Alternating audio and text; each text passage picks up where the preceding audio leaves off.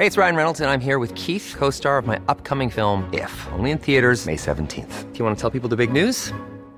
All right, I'll do it. Sign up now and you'll get unlimited for $15 a month in six months of Paramount Plus Essential Plan on us. Mintmobile.com slash switch. Upfront payment of $45 equivalent to $15 per month. Unlimited over 40 gigabytes per month. Face lower speeds. Videos at 480p. Active Mint customers by 531.24 get six months of Paramount Plus Essential Plan. Auto renews after six months. Offer ends May 31st, 2024. Separate Paramount Plus registration required. Terms and conditions apply if rated PG. Son las 6 de la tarde con dos minutos. Hoy es lunes 20 lunes 20 de enero del año 2020. 2020, eh, mucha información, redes sociales, arroba el heraldo de México y arroba Zamacona al aire. Los saludo con mucho gusto, arroba Heraldo de México y arroba Zamacona al aire. Ahí están las redes sociales para que se pongan en contacto, escríbanos y aquí vamos a estar dando salida a todos y cada uno de sus comentarios. 6 de la tarde con 3 minutos, vamos con lo más importante generado en las últimas horas. El Instituto Nacional de Migración negó a la caravana migrante el paso si su único objetivo es transitar por el territorio nacional hasta llegar a la frontera con Estados Unidos. Tras el macrosimulacro de este lunes en la Ciudad de México y el resto de las entidades, Alfonso Durazo, el titular de la Secretaría de Seguridad y Protección Ciudadana, estimó la participación de 50 millones de personas. Es importante recalcar que se estima una participación total de 50 millones de personas en todo el territorio nacional. Bueno, esto es lo que decía Alfonso Durazo, sin embargo, el balance se lo vamos a traer ya un poco más tarde. Al día, al día se registran 70 sismos en todo el territorio mexicano. Así lo comentó en entrevista para El Heraldo de México David León, coordinador nacional de Protección Civil. Este, el primero de tres macrosimulacros que coloca a México a la vanguardia porque debe ser México con esto el único país que tiene tres simulacros fijos en fechas específicas de carácter nacional. Hemos eh, tenido primero que nada la activación de las distintas eh, formas de alertamiento en todo el territorio nacional, más de 2.000 municipios participando, las 32 entidades federativas, más de 7 millones de personas y 100.000 inmuebles registrados. La dirigencia nacional y los coordinadores parlamentarios del Partido Acción Nacional respaldaron la propuesta alterna al Instituto de Salud para el Bienestar, la cual fue suscrita por nueve gobernadores adheridos al partido. La Confederación de Cámaras Industriales señaló que con las modificaciones que se quieren realizar en la ley sobre outsourcing, eh, pues México perdería el interés de los inversionistas internacionales debido a que se impondrían medidas más estrictas al sector industrial. En Davos, Suiza, la secretaria de Economía Graciela Márquez afirmó su optimismo sobre la economía mexicana en este año. Esto, pese a que 2019 cerró con un crecimiento nulo, Márquez apuntó como los factores positivos la mejora de la inversión pública, las expectativas de mayor inversión privada y el repunte también del consumo. Temas internacionales. El juicio político del presidente de Estados Unidos, Donald Trump, que está previsto para el día de mañana, podría ser el juicio político más rápido de la historia si los republicanos logran sus objetivos.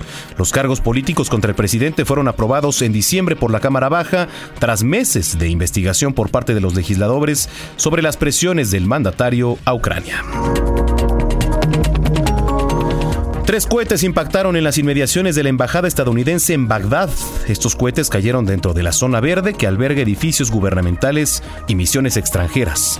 Numerosos proyectiles se han impactado en el centro de Bagdad y cerca o en la zona verde en las pasadas semanas, cuando se han registrado frecuentes ataques con cohetes que no han provocado afortunadamente víctimas, excepto algunos heridos y daños materiales en edificios y vehículos. De acuerdo con la Secretaría de Movilidad en Tabasco, ahora manejar en aplicaciones de transporte estará prohibido. Fíjese, aquí hemos llegado. ¿Cuánto poder se le da ya, imagínense, a los taxis públicos? ¿O qué tuvieron que haber hecho? A todo el que preste servicio de movilidad, ya sea particular o bajo plataformas como, plataformas como Uber, Didi, Bit, Cabify, las que usted conoce seguramente, podrían ser sancionados hasta con seis años de prisión. Seis años de prisión para una alternativa de movilidad a la cual los tabasqueños también tienen derecho, ¿eh?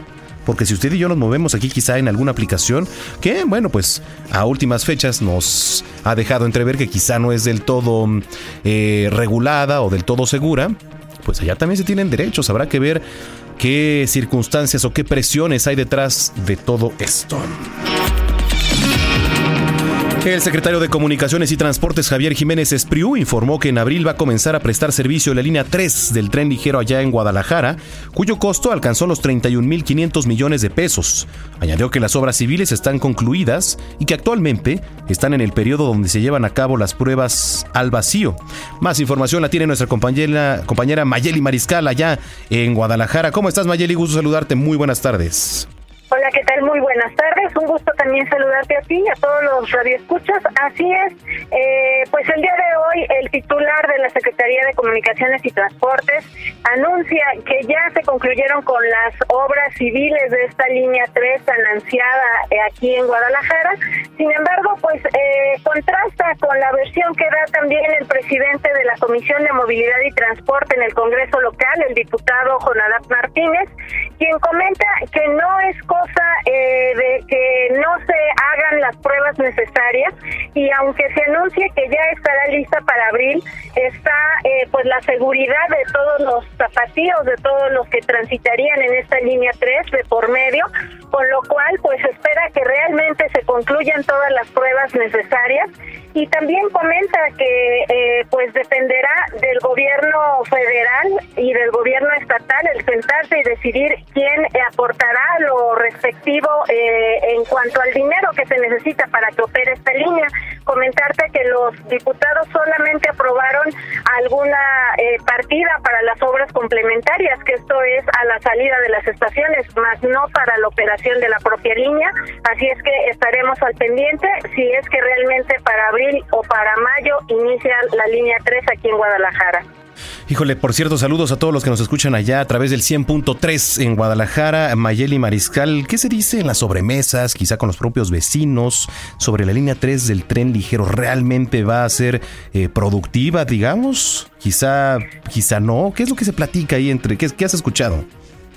Pues si opera realmente como está previsto, la verdad es que sí, las distancias se van a cortar y se hará un medio de transporte bastante eficiente. En estos momentos también, ahora que mencionas a los vecinos, son al menos 70 viviendas las afectadas eh, por las obras de esta línea 3 que todavía no han tenido respuesta por parte de las autoridades federales. Ya se tienen los dictámenes de protección civil y también está pendiente esto, que, que realmente eh, pues se le dé salida a todos los vecinos que vieron vulnerado su patrimonio. Sí, por supuesto, porque también esas voces se tienen que escuchar y darles solución. En fin, Mayeli, pues gusto saludarte, estamos en contacto y que pases buena tarde. Igualmente, buenas tardes. Buenas tardes, Mayeli Mariscal, desde Jalisco. Las autoridades mexicanas lograron desarticular la caravana de migrantes centroamericana que por la fuerza ingresó a territorio mexicano a través del río Suchiate. Esta mañana cerca de 800 migrantes decidieron cruzar el afluente que divide a México y Guatemala. Ya en suelo mexicano se registró un enfrentamiento entre los migrantes y elementos de la Guardia Nacional que custodiaban la orilla del río. Luego del altercado, el Instituto Nacional de Migración comunicó a la caravana migrante la negativa de ingresar al país si su objetivo es únicamente transitar por el territorio nacional hasta llegar a la frontera con Estados Unidos. A través de un comunicado, el gobierno de México reiteró su compromiso para que se mantenga una migración segura, ordenada y regular. Además, eh, que externaron a los migrantes su apertura al diálogo y reiteró su compromiso eh, pues con respecto al tema de los derechos humanos. Más adelante nos estaremos enlazando con nuestra corresponsal Jenny Pascasio para que nos platique todos los detalles. Comenzamos un recorrido en las calles de la Ciudad de México. Israel Lorenzana, ¿dónde andas? Muy buenas tardes. Israel. Bueno, vamos a hacer contacto con nuestro compañero Israel Lorenzana desde las calles de la Ciudad de México. Mientras tanto, aprovecho para preguntarle y que se ponga en contacto a través de nuestra cuenta en Twitter, arroba heraldo de México, arroba zamacona al aire. Eh, ¿Usted escuchó con claridad la alerta sísmica de esta mañana aquí en la Ciudad de México en este primer macro simulacro que se realiza como parte de tres que va a haber a lo largo del año? Es importante que nos escriba para también nosotros, a través de estos micrófonos, poder canalizar a las autoridades correspondientes eh, en qué punto se escuchó menos, no se escuchó de plano. Le voy a decir, antes de, que sonara la alerta sísmica, tuvo que haber venido un aviso que decía simulacro atención, se va a llevar un simulacro. Eh, posteriormente vino el sonido real de la alerta sísmica y bueno, pues usted ya sabe en qué concluyó este ejercicio, que más adelante le vamos a estar teniendo el balance, así que pues yo lo invito a que nos escriba. Mientras tanto, vamos con nuestro compañero Daniel Magaña, también en las calles de la ciudad. ¿Dónde andas, Dani? Muy buenas tardes. ¿Qué tal, Manuel? Muy buenas tardes. Pues tenemos información vehicular de la zona de la avenida Chapultepec que continúan estas obras para, bueno, pues restaurar esta avenida entre la zona de Leibniz y este paso de la avenida de los insurgentes, este paso da desnivel. Esto genera complicaciones al llegar a la calle de Monterrey, pues encontramos algunos rezagos viales, hay que tomarlos en cuenta, pero a partir de aquí el avance mejora para trasladarse un poco más adelante hacia la zona de la avenida Cuauhtémoc, las personas que se incorporan hacia este eje vial para desplazarse hacia la zona del centro médico. El reporte. Buenas tardes. Muy buena tarde, Daniel Magaña, muchísimas gracias. En otro punto, ahora sí, Israel Lorenzana, adelante Isra, ¿cómo estás? Buenas tardes. Manuel Zamacón, un gusto saludarte esta tarde y lamentablemente tenemos que dar la noticia de dos personas que pierden la vida. Esto exactamente sobre la carretera México-Huastepec en la zona de San Pedro. Esto es perímetro de Milpa Alta, donde un tráiler se impacta pues contra un vehículo particular, dos personas pierden la vida, están trabajando los servicios de emergencia en estos momentos, hay que manejar con mucho cuidado. Por otro lado, también te tengo información de la México Cuernavaca, para quien se desplaza con dirección hacia Tlalpan va a encontrar pues ligeros asentamientos, dada para pensar en alternativas, estos y su destino es la zona de Churubusco, también con dirección hacia División del Norte o más allá, hacia la zona de viaducto. El sentido opuesto, la situación aceptable, ligeros asentamientos por la incorporación a la zona del periférico, no hay que abandonar esta arteria, ya que superando este punto la circulación mejor con dirección hacia la caseta de Tlalpan. Es la información que te tengo, Manuel. Muy bien, Israel Lorenzana, gracias por el reporte y estamos en comunicación. Nos escuchamos más tarde. Hasta luego. Hasta luego. Pues ahí está parte del recorrido en las calles de la Ciudad de México. Oiga, eh, un día como hoy, pues sucedieron muchísimas cosas de esta sección. De esta grata sección siempre se encarga nuestro querido Abraham Arreola. Aquí vamos a escuchar con mucha atención.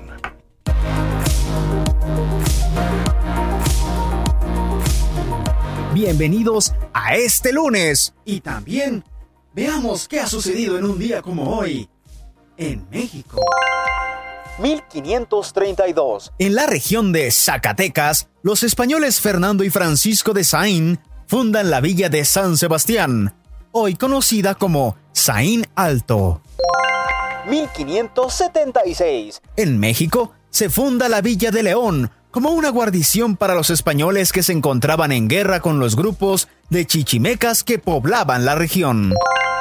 1821. Vicente Guerrero rechaza el indulto ofrecido por Iturbide. Se daba a desear el canijo. No obstante, ofrece apoyar el plan para consolidar la independencia de México. Ah, cómo le costó a Iturbide convencer a Guerrero.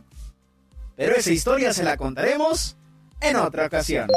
1913. Fallece en la Ciudad de México el grabador José Guadalupe Posada, cuya fama trascendió nuestras fronteras y supo captar con realismo la vida cotidiana de México. Además, fue él quien popularizó el personaje de la Calavera Catrina. Esto ha sido lo que ha ocurrido en un día como hoy, en México. ¿Qué tal? Pues sí, como todos los días, nos hace favor de recordar nuestro querido Abraham Arreola, que sucedió un día como hoy. Son las 6 de la tarde con 15 minutos. 6 de la tarde con 15 minutos en el tiempo del centro. ¿Dónde está la varita mágica? ¿Alguien me puede explicar? La varita que utiliza Jesús Martín Mendoza, esa como de hada madrina, bueno, ahí se las encargo, por favor. Eh, les platicaba y los exhorto también a que participe con nosotros a través de las redes sociales, arroba Heraldo de México, y arroba Zamacona al aire. Nombre del titular, Jesús Martín Mendoza, qué gusto que nos esté sintonizando aquí a través del 98.5 de FM, 100.3 de FM también en Guadalajara y la señal del 540 de amplitud modulada. Ahora sí, a ver, voy, voy a hacer la prueba una vez más. Son las 6 de la tarde con 16 minutos. Muchas gracias, gracias. Y bueno, generalmente nuestro querido Jesús Martín Mendoza tiene a bien eh, pues mandar una encuesta a través de su cuenta en Twitter, arroba Jesús Martín MX. Si quiere que yo le haga como le hace él, también lo puedo hacer. Arroba Jesús Martín MX. Así, bueno, así nuestro querido Jesús siempre pone aquí una encuesta a través de Twitter, pero la verdad es que yo no lo hago, pero sí le pregunto a usted, y es importante que participe. Eh, sonó realmente, usted escuchó la alerta sísmica en su colonia, cerca de, donde vive. Es muy importante, de verdad es muy importante, puede salvar puede salvar vidas, así que si no, háganoslo saber para nosotros a través de este micrófono del 98.5, 98.5 de FM. Vamos a estar contactando a las autoridades para que pues eh, arreglen lo antes posible el sistema de altavoces, que por supuesto, pues eh, nunca estamos exentos de que falle, ¿no? Es tecnología finalmente, puede fallar, pero lo importante es corroborar siempre y en todo momento que esté actualizado. Gracias a Efren de Jesús Peña, dice, saludos desde el más allá, ya que acá en la zona de la Clínica 32 no sonaron las bocinas y tanto mis compañeros y yo, fallecimos, pues sí, imagínese en una situación real que no suene la alerta, no hubiera escuchado usted, bueno, ¿para qué le digo? ¿A quién hay que jalarle las patas para que las arreglen? Bueno, pues ahí está, ¿eh? Ahí está uno de tantos. Em, dice Carlos Lascurain. Sí escuché la alerta sísmica en la zona de la colonia La Florida, pero en la aplicación del 911 no sonó la alerta sísmica. Ah, este es buen punto, fíjate, Carlos, porque se supone que a la par de cuando suena la alerta sísmica, también se debe escuchar en la aplicación del 911 que usted descarga, ya sea a través de los sistemas de iOS, o Android y, debe de, funcionar perfectamente. Ahora, al tratarse de un simulacro, no sabemos si esto, pues quizás se reservó, pero sería bueno también hacer una prueba, ¿no? Digo, finalmente, y le repito, es tecnología que debemos probar. Al rato vamos a platicar con autoridades y les vamos a preguntar el por qué no sonó efectivamente esta alerta sísmica en la aplicación del 911 CDMX. Muchísimas gracias, sigan participando aquí con nosotros, arroba Heraldo de México y arroba al aire. Son las 6 con 18. Alfonso Durazo, titular de la Secretaría de Seguridad y Protección Ciudadana, estimó la participación de 50 millones de personas durante este macrosimulacro realizado a nivel nacional. Asimismo, calificó como exitoso el macrosimulacro y aunque aseguró pues que no hay datos negativos, comentó que se tienen que mejorar los protocolos de, actuación. Ahí sí coincido. La verdad es que cada vez debemos de pulir más esto. Detalló que el ejercicio, que en el ejercicio pues participaron alrededor de 100 mil inmuebles que albergan a poco más de 7 millones de personas, esto a nivel nacional, le repito. Comentó además que fue el Estado de México y la capital, aquí la Ciudad de México, donde más inmuebles se registraron para participar en este ejercicio. Oiga, también, por cierto, Escuche este dato, cada día, cada día se registran al menos 70 sismos en todo el territorio mexicano. Esto lo aseguró David León, coordinador nacional de protección civil. En general participaron más de 2.000 municipios en todo el país y en general se obtuvo saldo blanco. Le voy a decir por qué decimos saldo blanco, pues porque algunos no estaban enterados de que esta mañana, en punto de las 11, iba a sonar la alerta sísmica Hubo crisis nerviosas, casi desmayos, a pesar de que se les estuvo diciendo con anticipación, pues no tenemos todos la obligación, ¿verdad?, de, estar al pendiente. Cada quien está al pendiente como puede y como quiere de los medios de comunicación, de las noticias. Sin embargo, pues quizá a veces es necesario correr la voz porque, le digo, la alerta sísmica ya es un sonido que incluso puede provocar algún infarto, ya lo hemos tenido en pasados. Em, comentó que por la diversidad de fenómenos en México, diferentes estados realizaron el macrosimulacro adaptados a los problemas pues que normalmente frecuentan, ¿no? Que son tsunamis, ciclones, incendios forestales y entre otros. El funcionario federal comentó que en esta ocasión la respuesta de la población fue mejor y que tienen en planes dos macrosimulacros más a lo largo del año. Ya le decía yo, para contribuir a la cultura de la prevención, uno más se va a dar en el mes de mayo y otro en el mes de septiembre. Bueno, hay más información sobre este tema eh, habló, por cierto, hoy en el noticiero de la tarde, que estuvo a cargo hoy de mi compañera Brenda Peña, David León, coordinador nacional de protección civil, y esto fue parte de lo que comentó. Lo que sí sabemos es que en México este Sistema Nacional de Protección Civil que nació en 1986 después de la tragedia aleccionadora que fue el sismo de 1985, nos ha dejado un sistema nacional de protección civil que se fortalece todos los días, que lo integramos todos y que tenemos todos juntos mucho por hacer. Este tipo de ejercicios nos ayudan a reflexionar acerca del nivel de preparación que tenemos. Esa sería la pregunta que tendríamos que hacernos esta tarde y esta noche, cada uno en la intimidad, qué tanto estamos preparados, con tanta, con qué tanta seriedad estamos tomando este tipo eh, de medidas y estamos a tiempo de fortalecer todas nuestras estrategias de prevención y de preparación, todos juntos en torno a la protección civil. Es la voz de David León, coordinador nacional de protección civil, hoy para el Heraldo Televisión, que por cierto le eh, repito la señal, 151 de Easy, 161 de Sky todos los días. Está la programación, la mejor aquí a través de la señal del Heraldo Televisión. El macrosimulacro demostró, pues sí, que los mexicanos están listos para responder oportunamente ante una catástrofe natural. Esto lo reconoció Fernando Suinaga, quien es presidente de la Cruz Roja Mexicana. La Cruz Roja en la Ciudad de México dispone de 45 camas para atender a personas damnificadas en caso de algún sismo, mientras que para el Estado de México dispone de 190. Según el director de la Cruz Roja, eh, comentó que para atender los dos estados cuentan con casi 200 ambulancias. Agregó que en caso de una emergencia contará si es necesario con el apoyo de otros estados hacia la zona afectada. Vamos a escuchar parte de lo que dijo Fernando Suinaga. Actualmente te podemos decir que contamos con 45 camas disponibles para una emergencia de estas, más 190 que tenemos en el Estado de México. Entonces, pues, ahora sí que nos complementamos y de alguna forma lo que también es muy importante es el, el, equipo que tiene Cruz Roja Mexicana. Pues primero la parte hospitalaria que son las ambulancias, que aquí en la, en la propia Ciudad de México, pues tenemos entre la Ciudad de México y el Estado de México tenemos casi 200 y por otro lado también la parte de, de los BREC, los, los, los, las personas socorristas que están capacitadas para estructuras colapsadas. Así es. Y obviamente búsqueda de personas. Y eso es muy importante. Y ya saben que la Cruz Roja pues, siempre está para sumar. La Cruz Roja es de los mexicanos y para los mexicanos. Y obviamente, pues desplegándonos más a nivel nacional, pues digo, obviamente en el caso de alguna emergencia, pues se, desplazan de Guerrero, de Puebla, de Morelos, en fin, tenemos en las 32 estados de la República tenemos participación de la Benemérita institución y siempre está para apoyar a los que más lo necesitan. Es la voz de Fernando Suinaga, presidente de la Cruz Roja Mexicana, hoy entrevista en el Heraldo Radio con mi compañera Brenda Peña. Fíjese, el 98% de los altavoces funcionaron durante el macrosismo de esta tarde, así lo dijo Claudia Sheinbaum, 98% de los altavoces, pero ahorita yo le voy a leer los comentarios. Esto durante la presentación de los resultados, el balance, digamos, del ejercicio. En general participaron 8 millones de personas, además de que se activaron 12.118 altavoces de los más de 14.000 que existen. Claudia Sheinbaum comentó que, este, que en este simulacro, a diferencia del celebrado el año anterior, se actuó con mayor rapidez al momento de evacuar, además de que hubo mayor coordinación con las 16 alcaldías. Bueno, pues ahí tiene.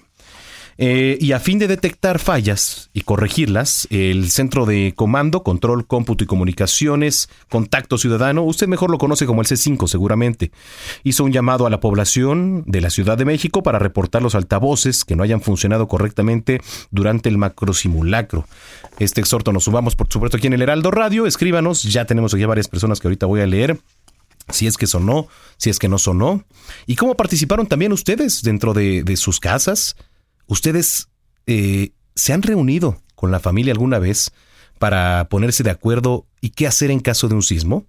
Mire, por ejemplo, yo cuando vivía hasta no hace mucho en casa de mis padres, pues ya como que teníamos, digamos, un protocolo, ¿no? Que era, pues, quien estaba más cerca de la puerta, la abría, otro iba a despertar al hermano, ¿no? Este, en caso de que no se despertara con la alerta. Entonces, como que ya estábamos en sintonía de, de, qué hacer cada quien, pero me parece importante, pues, tener una reunión de no más de cinco minutos, diez, con la familia y ponerse de acuerdo. ¿Qué vamos a hacer en caso de un sismo? ¿Quién va a abrir la puerta? Quizá otro que se encargue de, no sé, no sé, de despertar, porque también hay muchos que tienen el sueño profundo, ¿no? Entonces, eh, siempre es importante saber qué hacer. Si tiene usted los papeles guardados en, en maletín o en alguna caja de seguridad, también es muy, muy importante. ¿Cómo reportar fallas en los altavoces de la alerta sísmica? Esto me parece muy importante. Ojo, el reporte se realiza marcando al 911 o bien al número de Locatel que es el 56581111, le repito, ya sea al 911 o al 56581111.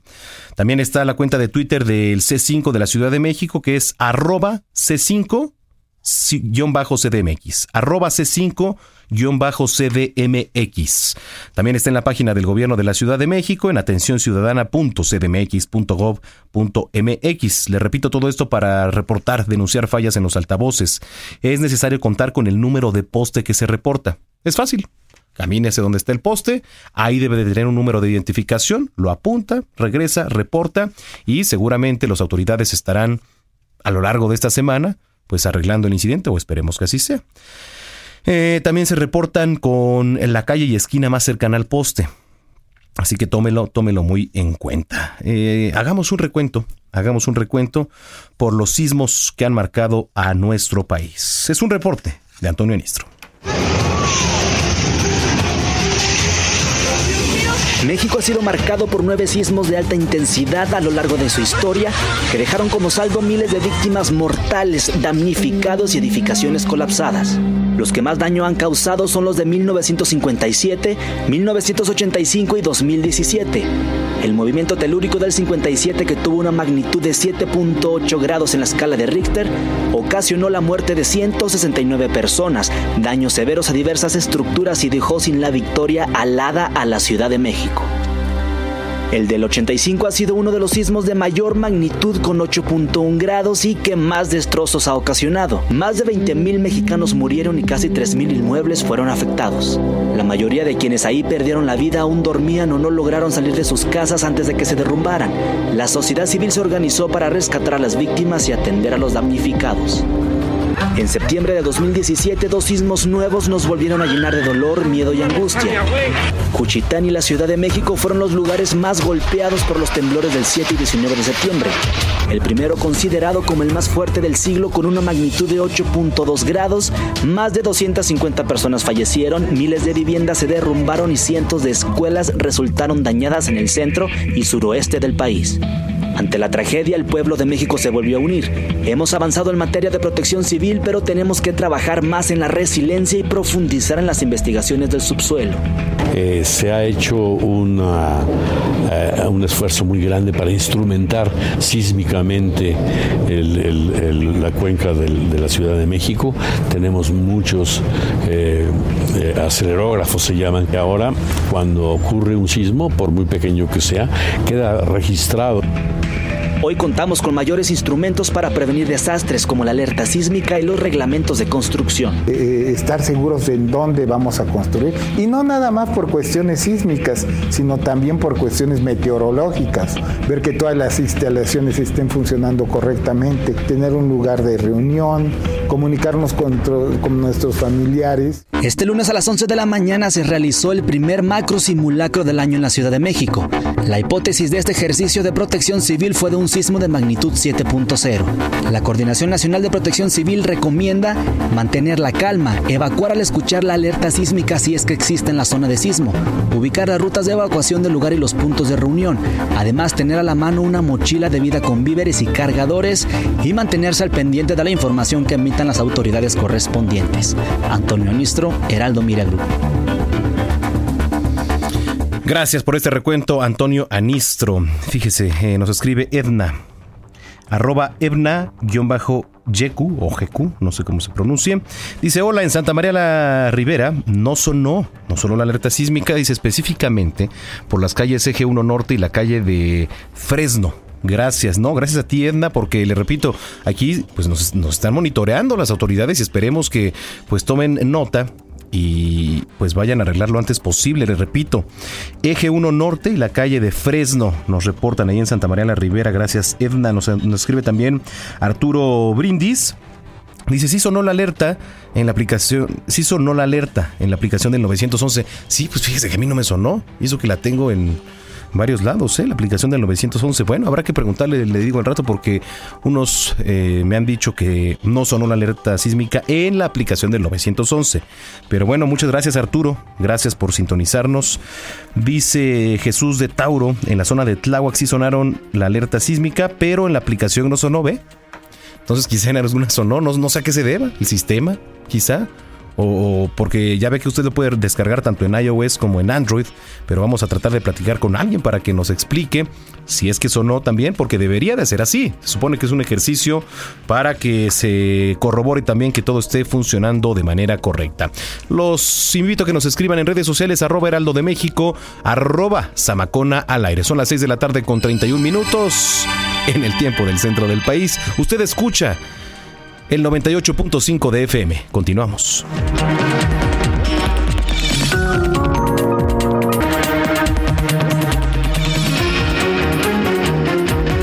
Escuchas a Jesús Martín Mendoza con las noticias de la tarde por Heraldo Radio, una estación de Heraldo Media Group.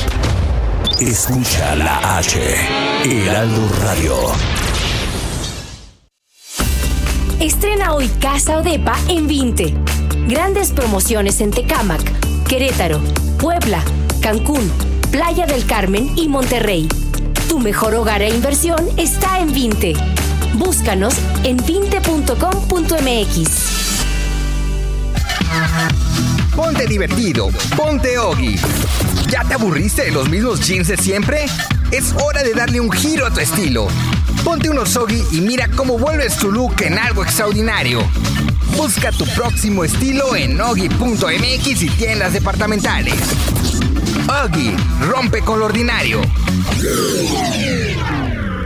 Habla Alejandro Moreno, presidente nacional del PRI. Revolucionar es como una emoción. Y en el PRI las emociones nunca mienten. Hoy tenemos que subirle las revoluciones a lo que tenemos que cambiar. Vamos a subirle las revoluciones al carácter y al orgullo. Hoy tenemos que subirle las revoluciones a las elecciones abiertas. Vamos a subirle las revoluciones a nuestra militancia. Vamos a subirle las revoluciones hasta volver a ganarnos tu confianza. Gracias. PRI, el Partido de México. Heraldo Radio 98.5 FM. Una cosa es salir de fiesta. Otra cosa es salir de urgencias. Una cosa es querer levantarse. Otra cosa es no poder levantarse. Una cosa es que te lata por alguien. Otra cosa es morir por nada. Las drogas te llevan al peor lugar. Hay otro camino. Te ayudamos a encontrarlo. 800-911-2000. Escuchemos primero. Estrategia Nacional para la Prevención de las Adicciones. Secretaría de Gobernación. Gobierno de México. Si te sientes deprimido, con ansiedad o desesperado, no estás solo. En la línea de la vida podemos ayudarte. Llama al 800-911-2000. Te damos información y te escuchamos. También respondemos en redes sociales. Y ofrecemos pláticas, talleres y atención profesional en escuelas o centros de trabajo. No, te, pierdas. Juntos por la paz. Estrategia Nacional para la Prevención de Adicciones. Gobierno de México. Nada más por convivir. Política, cultura y ocio. Con Juan Ignacio Zavala y Julio Patán.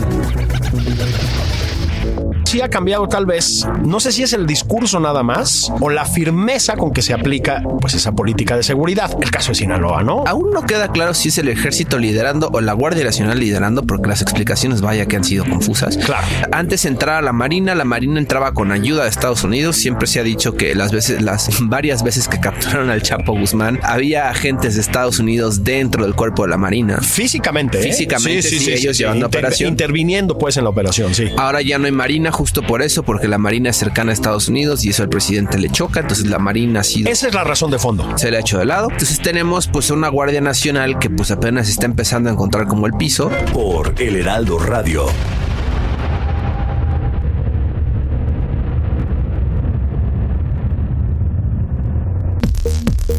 Sports World, la cadena de wellness número uno en México con la más completa oferta deportiva. Alberca, box, programas exclusivos, instalaciones de primer nivel, lo último en aparatos y tecnología, excelente atención, instructores certificados, exclusividad e innovación. Déjalo aquí, déjalo todo aquí. Sports World. Heraldo Radio, la H que sí suena y ahora también se escucha.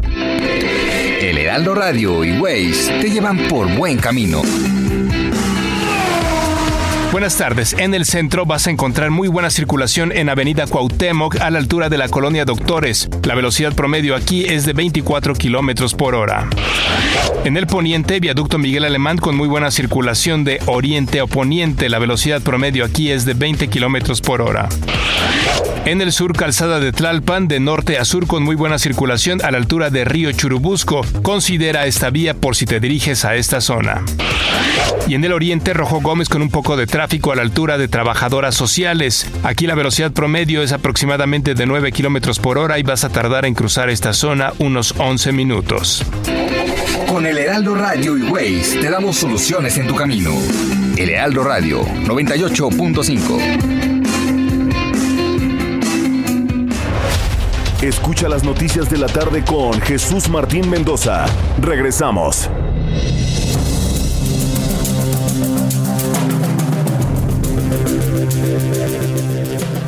Son las 6 de la tarde con 37 minutos en el tiempo del centro de la República Mexicana. Qué gusto que nos esté acompañando aquí a través de la señal de El Heraldo Radio 98.5 de FM, 540 de AM en todo el Valle de México.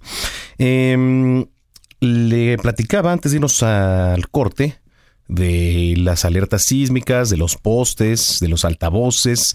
Eh, es necesario que se corrobore si, si de verdad sonaron y si no, háganoslo saber para que nosotros a través de estos micrófonos del Heraldo Radio, pues lo hagamos eh, notar y hacer llegar a las autoridades correspondientes. Por ejemplo, aquí por, eh, nos había reportado Edna que allá en Santa María la Ribera pues no sonaron, ¿no? Las calles Eje 1 Norte y calle de Fresno. Pero después también nos escribe y dice en, mi aplicación del 911 sí sonó en tiempo y forma. Es lo que le digo. En algunas no sonaron, por ejemplo, en mi celular no sonó. No sonó. Bueno, gracias por sus comentarios. Patricia Peinado dice, las noticias no son lo mismo sin Jesús Martín Mendoza, pero escucharemos a Samacón al aire y disfrute sus vacaciones. Gracias, Patricia, por la confianza. Y vas a ver, tú quédate también a las 8 de la noche y verás que te vas a divertir. También te vas a informar aquí con el noticiero capitalino que sigue a continuación acompañados de nuestra querida Brenda Peña. Síganos, síganos escribiendo a Heraldo de México y arroba Samacona al aire. Bueno, no sé si se enteró este viernes, la verdad es que estuvo terrible. De por sí la situación allá en Guerrero no es nada alentadora. Diez hombres, integrantes de una banda musical, diez hombres, fueron asesinados la mañana del viernes allá en la comunidad de Mexalcingo, en el municipio de Chilapa de Álvarez, allá en Guerrero. ¿No? Ya después los elementos de la policía eh, responsabilizaron de las muertes a, un grupo de autodefensa, etcétera, etcétera. Ya hay actualización de la situación, pero yo quiero platicar y agradezco mucho que nos tome la comunicación Roberto Álvarez, él es vocero de la Coordinación Estatal para la Construcción de la Paz en Guerrero, a quien saludo con gusto. Roberto, ¿cómo está? Muy buenas tardes. Buenas tardes, Manuel, a tus órdenes. Gracias. ¿Qué es lo que ha pasado? Digo, eh, la verdad es que el viernes eh, recibimos eh, esta noticia de la ejecución del calcinamiento a 10 músicos allá en, Chilapa de Álvarez. ¿Cuál es la situación al momento? ¿Cuál es el estatus de esta situación, este Roberto?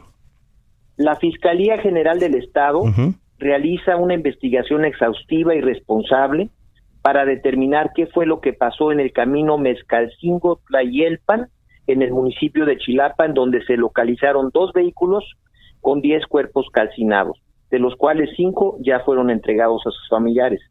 Hasta este momento hay una investigación en curso y obviamente podemos informar que en la zona obviamente confluyen grupos delictivos con presencia en esa zona y también de grupos de, de los llamados civiles que se autodenominan comunitarios.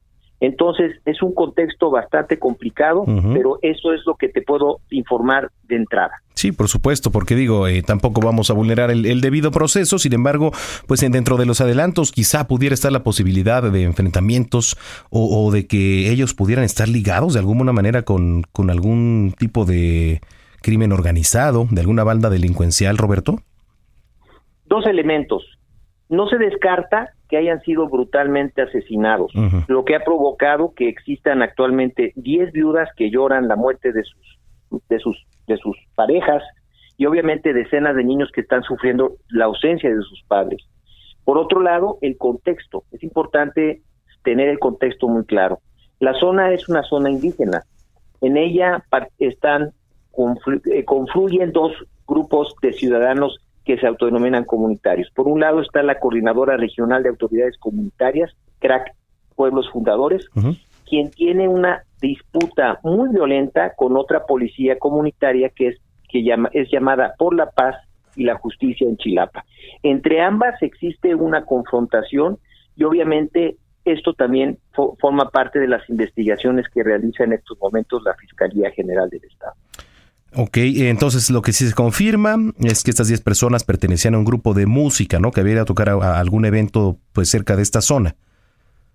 Es correcto, aunque todavía falta la determinación de la identidad de cinco cuerpos que se encontraban en un estado obviamente muy lamentable, pero se están haciendo trabajos para reconocer, al, con la ayuda de sus eh, familiares, intentar reconocer los cuerpos y poder entregárselos para que ellos puedan realizar sus actividades funerarias.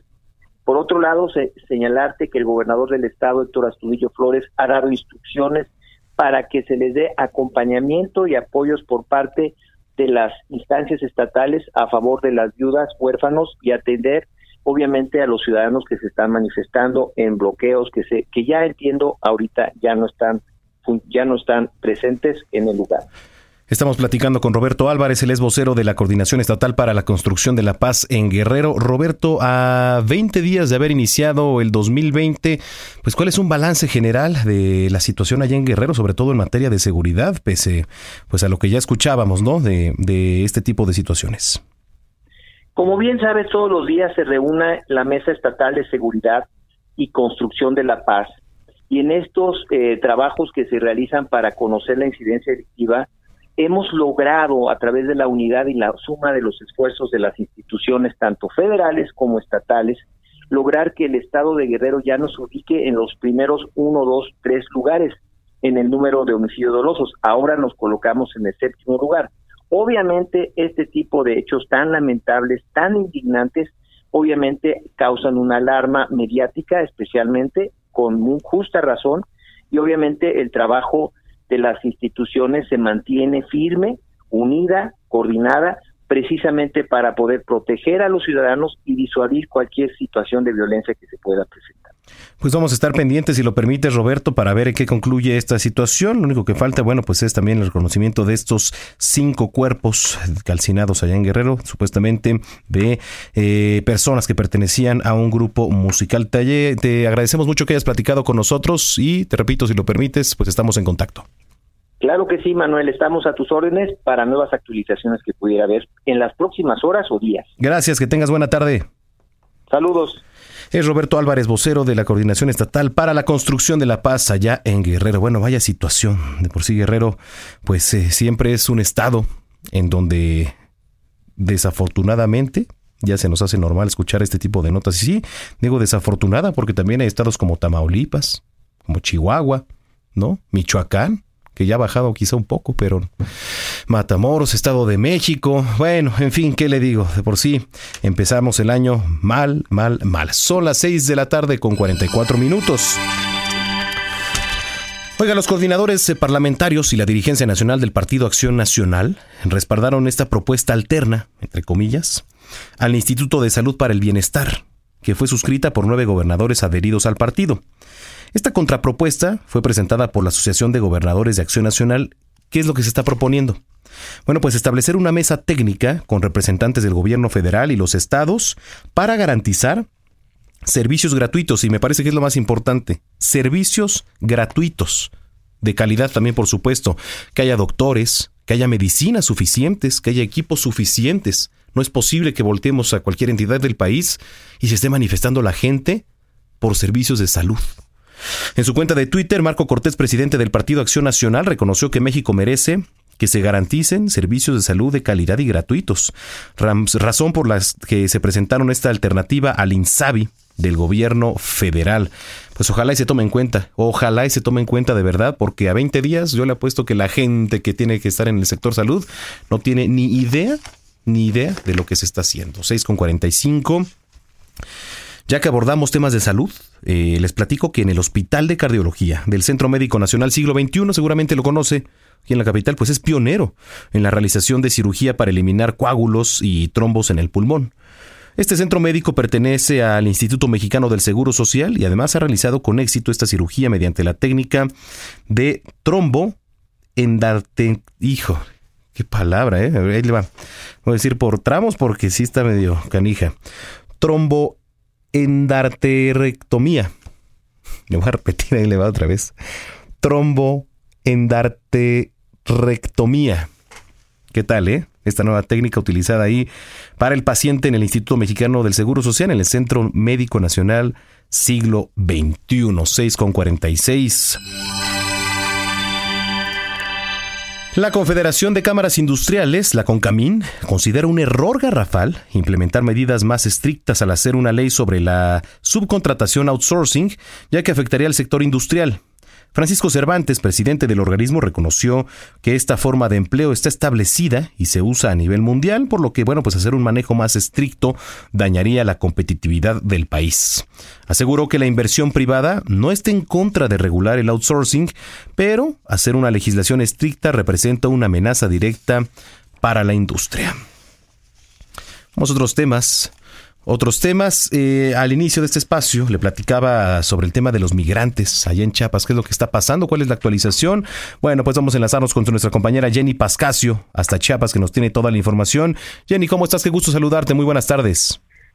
Qué gusto saludarte, Manuel. Muy buenas tardes para informarte, pues como bien lo comentabas, que esta mañana cientos de migrantes centroamericanos, en su mayoría hondureños, aprovecharon el nivel más bajo del río Suchiate para cruzar al lado mexicano ante la negativa de la petición de pasar libremente por México, eh, que fue plasmada en un documento dirigido al presidente de México, Andrés Manuel López Obrador, eh, te comento que eh, elementos de la Guardia Nacional, Marina el Ejército Mexicano, portando equipo antimotines, intentaron replegar al grupo que enardecido pasó el río Suchiate y con bombas de gas lacrimógeno intentaron replegarlos. Eh, por su lado, los migrantes lanzaron piedras a los agentes federales. Fueron varios los intentos del éxodo de aproximadamente 3.000 centroamericanos por entrar a Ciudad Hidalgo. La multitud corrió de un lado a otro sobre la orilla del río Suchiate, pues la autoridad mexicana había blindado todos los accesos. Al menos 1.500 personas lograron ingresar a la ciudad fronteriza y se dispersaron. E incluso nos comentan que eh, 600 de los que se fueron y caminaron por la carretera más adelante fueron detenidos. Sin embargo, hay gente que logró esconderse en la maleza. En, el operativo eh, que detuvieron aproximadamente a, 300 personas fueron trasladadas en autobuses, eh, aunque hasta ahora se ha, nos hemos comunicado con la autoridad migratoria, pero no nos ha querido decir hacia dónde fueron llevados, si esas personas fueron deportadas o si fueron trasladados a la estación migratoria siglo XXI que se encuentra en Tapachula. El enfrentamiento, como bien decía, se prolongó por varios minutos en los que los, algunos centroamericanos pidieron a los demás armarse de valor y enfrentar a los militares para que pudieran avanzar en la caravana, pero las familias principalmente decidieron alejarse porque se provocó un ambiente muy tenso y caótico en esos momentos. Incluso supimos de una niña que fue eh, golpeada y quedó inconsciente y fue eh, pues auxiliada por los mismos migrantes, además de dos niños que todavía están desaparecidos, los dos de cinco años de edad que pertenecían a esta caravana que salió el pasado miércoles de San Pedro Sula, Honduras. Te comento además que en un documento firmado por Yadira de los Santos, delegada en Chiapas de Migración, dijo que permitirá el paso de migrantes únicamente si cumplen con los requisitos establecidos por la ley. Por ahora, eh, la mayoría de estos migrantes que no pudieron pasar regresaron a Tecunumán, Guatemala, y quienes decidieron realizar los trámites permanecen en el puente internacional Rodolfo Robles, pero aún eh, persiste el temor de que sean deportados al entregarse a la autoridad mexicana. Pues vaya tema, vaya tema Jenny con el, eh, la situación de los migrantes y sí efectivamente estuvieron duros los enfrentamientos y pues si lo permites vamos a estar en comunicación contigo para que nos des una actualización sobre la situación que se vive allá en la frontera con eh, Guatemala. Gracias Jenny. Claro que sí, seguiremos informando. Muy buenas noches. Muy buenas noches, Jenny Pascasio, desde Chiapas, son las 6.50. Ya subió a dos, subió a dos el número de personas muertas debido a la explosión registrada este sábado en el municipio de Taretán, allá en Michoacán. Tras el siniestro ocurrido en la comunidad de Cázares, se reportó la muerte de una persona y dos más heridas de gravedad a causa de este estallido. Las personas lesionadas fueron trasladadas a un hospital de Uruapan, en donde se reportó la muerte de un señor de 57 años antes de ser canalizado a un centro de especialidades. Por fortuna, la otra persona herida se encuentra fuera de peligro. Bueno, oiga, al menos 5.000 alumnos, junto con catedráticos de la Universidad Autónoma de Nayarit, marcharon por las calles de Tepic, esto para protestar contra la reforma a la ley orgánica de la institución educativa. Durante esta manifestación, la comunidad universitaria mostró su rechazo contra dicha ley que eh, fue reformada apenas el pasado 4 de enero en el Congreso local por iniciativa del gobernador Antonio Echavarría. El motivo del rechazo radica en que, lo, en que le restaron, digamos, facultades a los sindicatos para elegir sus autoridades, además de que modificaron métodos de financiamiento y contratación de personal. Bueno, pues vaya, todavía temas que se van dando en las instituciones con el tema de sindicatos, ¿no? Además, muchos, muchos, eso sí, involucrados en la mafia. En fin, la Fiscalía General del Estado de Chihuahua ya investiga la quema de 22 casas, 22 casas y siete vehículos, esto en la comunidad de Las Pomas, allá en el municipio de Madera, le repito, en Chihuahua. Las autoridades barajan pues varias opciones, ¿no? Como móvil del crimen, que seguramente, y por el modus operandi, estaríamos hablando, o la razón más lógica sería el crimen organizado, ¿no? Por el lado, el involucramiento con el narcotráfico, pues aunque también se habla de la pugna de dos grupos del narcotráfico que mantienen en la zona. Pero a ver, narcotráfico, pues nos queda, nos queda claro que, que es, ¿no? En fin, oiga, ya es un año, un año de la tragedia de Tlahuelilpan en Hidalgo. El gobierno federal ya colocó la primera piedra del memorial en honor a las 137 personas que perdieron la vida por la explosión de un ducto de Pemex. Aquí yo le hago otra pregunta. Antes de ir a nuestro reportaje con Edgar Ledesma, yo le hago la siguiente pregunta. Em, ¿Se debe poner un memorial, digamos, en honor a estas 137 personas?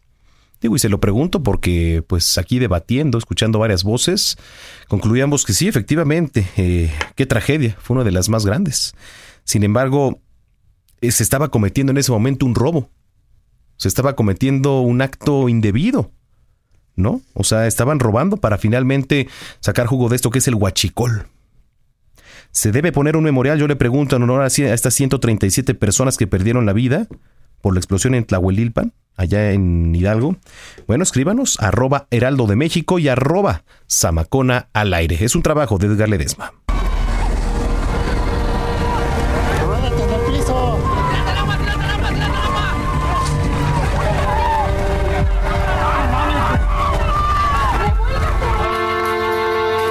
Autoridades del gobierno federal y de Hidalgo colocaron la primera piedra del memorial por las 137 personas que murieron en la explosión de un ducto de Pemex en Tlahuelilpan. En la piedra a leer, primera piedra del memorial colectivo a un año de la explosión del ducto, Estado de Hidalgo. Previo a la colocación de la primera piedra, la subsecretaria de Desarrollo Democrático, Diana Álvarez, comentó que el gobierno mexicano se solidariza con las víctimas. El gobernador de Hidalgo, Omar Fayad, resaltó que debe haber un compromiso de parte de los ciudadanos para evitar otro accidente similar e hizo un llamado a la reflexión. Como mexicanos, y mucho más como hidalguenses, recordar es una señal de respeto a las personas que fallecieron, a los heridos, a los afectados y a sus familiares. De acuerdo con el Centro Nacional de Prevención de Desastres, la explosión en Tlahuelilpan dejó 194 menores en la orfandad y pérdidas hasta por 85.6 millones de pesos. La tragedia para los habitantes de Tlahuelilpan no ha terminado, pues el desarrollo económico en la zona no mejoró. Según datos del Consejo Nacional de Evaluación de la Política Social, 55% de la población de este municipio vive en pobreza y 7% en pobreza extrema, lo que representa a 11.528 personas en esta condición. Es decir, 8 de cada 10 personas en Tlahuelilpan viven por debajo de la línea de bienestar. Es por esto que el gobierno federal se comprometió este sábado a que impulsarán el desarrollo en el municipio con una inversión de 75 millones de pesos. Edgar Ledesma, Heraldo Media Group. Gracias a nuestro compañero Edgar Ledesma. Nos preguntan aquí, eh, Joel, arroba CNZ Joel, dice, ¿memorial para qué? Bueno, le estaba comentando que ya un año de esta tragedia en Tlahuelilpan, usted recordará esta explosión en donde pues una fuga, ¿no? De, combustible hace que muchos de los pobladores, de la gente que estaba cercana, acarreados con cubetas, con botes, se acercaran.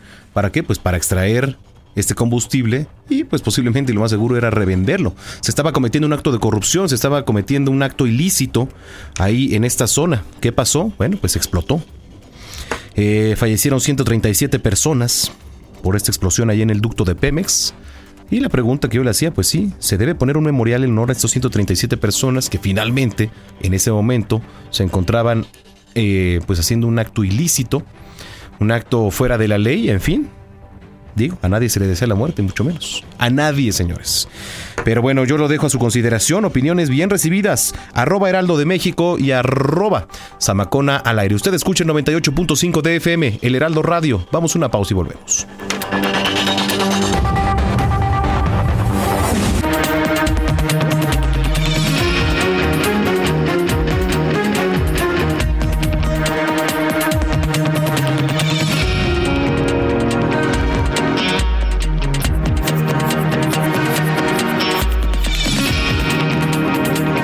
Escuchas a Jesús Martín Mendoza con las noticias de la tarde por Heraldo Radio, una estación de Heraldo Media Group. Escucha la H, Heraldo Radio. Rebaja sobre rebaja del Palacio de Hierro. Hasta 50% de descuento más 20% adicional. Hasta enero 23 de 2020. Ven y aprovecha increíbles descuentos en miles de artículos. Compra en tienda o en línea. Soy totalmente Palacio. Consulta detalles en elpalaciodehierro.com. Ponte divertido, ponte Ogi. ¿Ya te aburriste de los mismos jeans de siempre? Es hora de darle un giro a tu estilo. Ponte unos Ogi y mira cómo vuelves tu look en algo extraordinario. Busca tu próximo estilo en Ogi.mx y tiendas departamentales. Ogi, rompe con lo ordinario. La transformación del Poder Judicial de la Federación va en serio. Cero tolerancia a la corrupción y medidas concretas contra el nepotismo. Hoy se ratifica a jueces y juezas que demuestren capacidad y honestidad. En favor de la paridad de género, por primera vez se celebraron concursos exclusivos para juezas y magistradas. Avanzamos en el respeto a los derechos humanos de todas y de todos, sin importar condición o circunstancias. Trabajamos por un Poder Judicial más sensible y cercano a la gente. Suprema Corte, el poder de la justicia. Heraldo Radio 98.5 FM.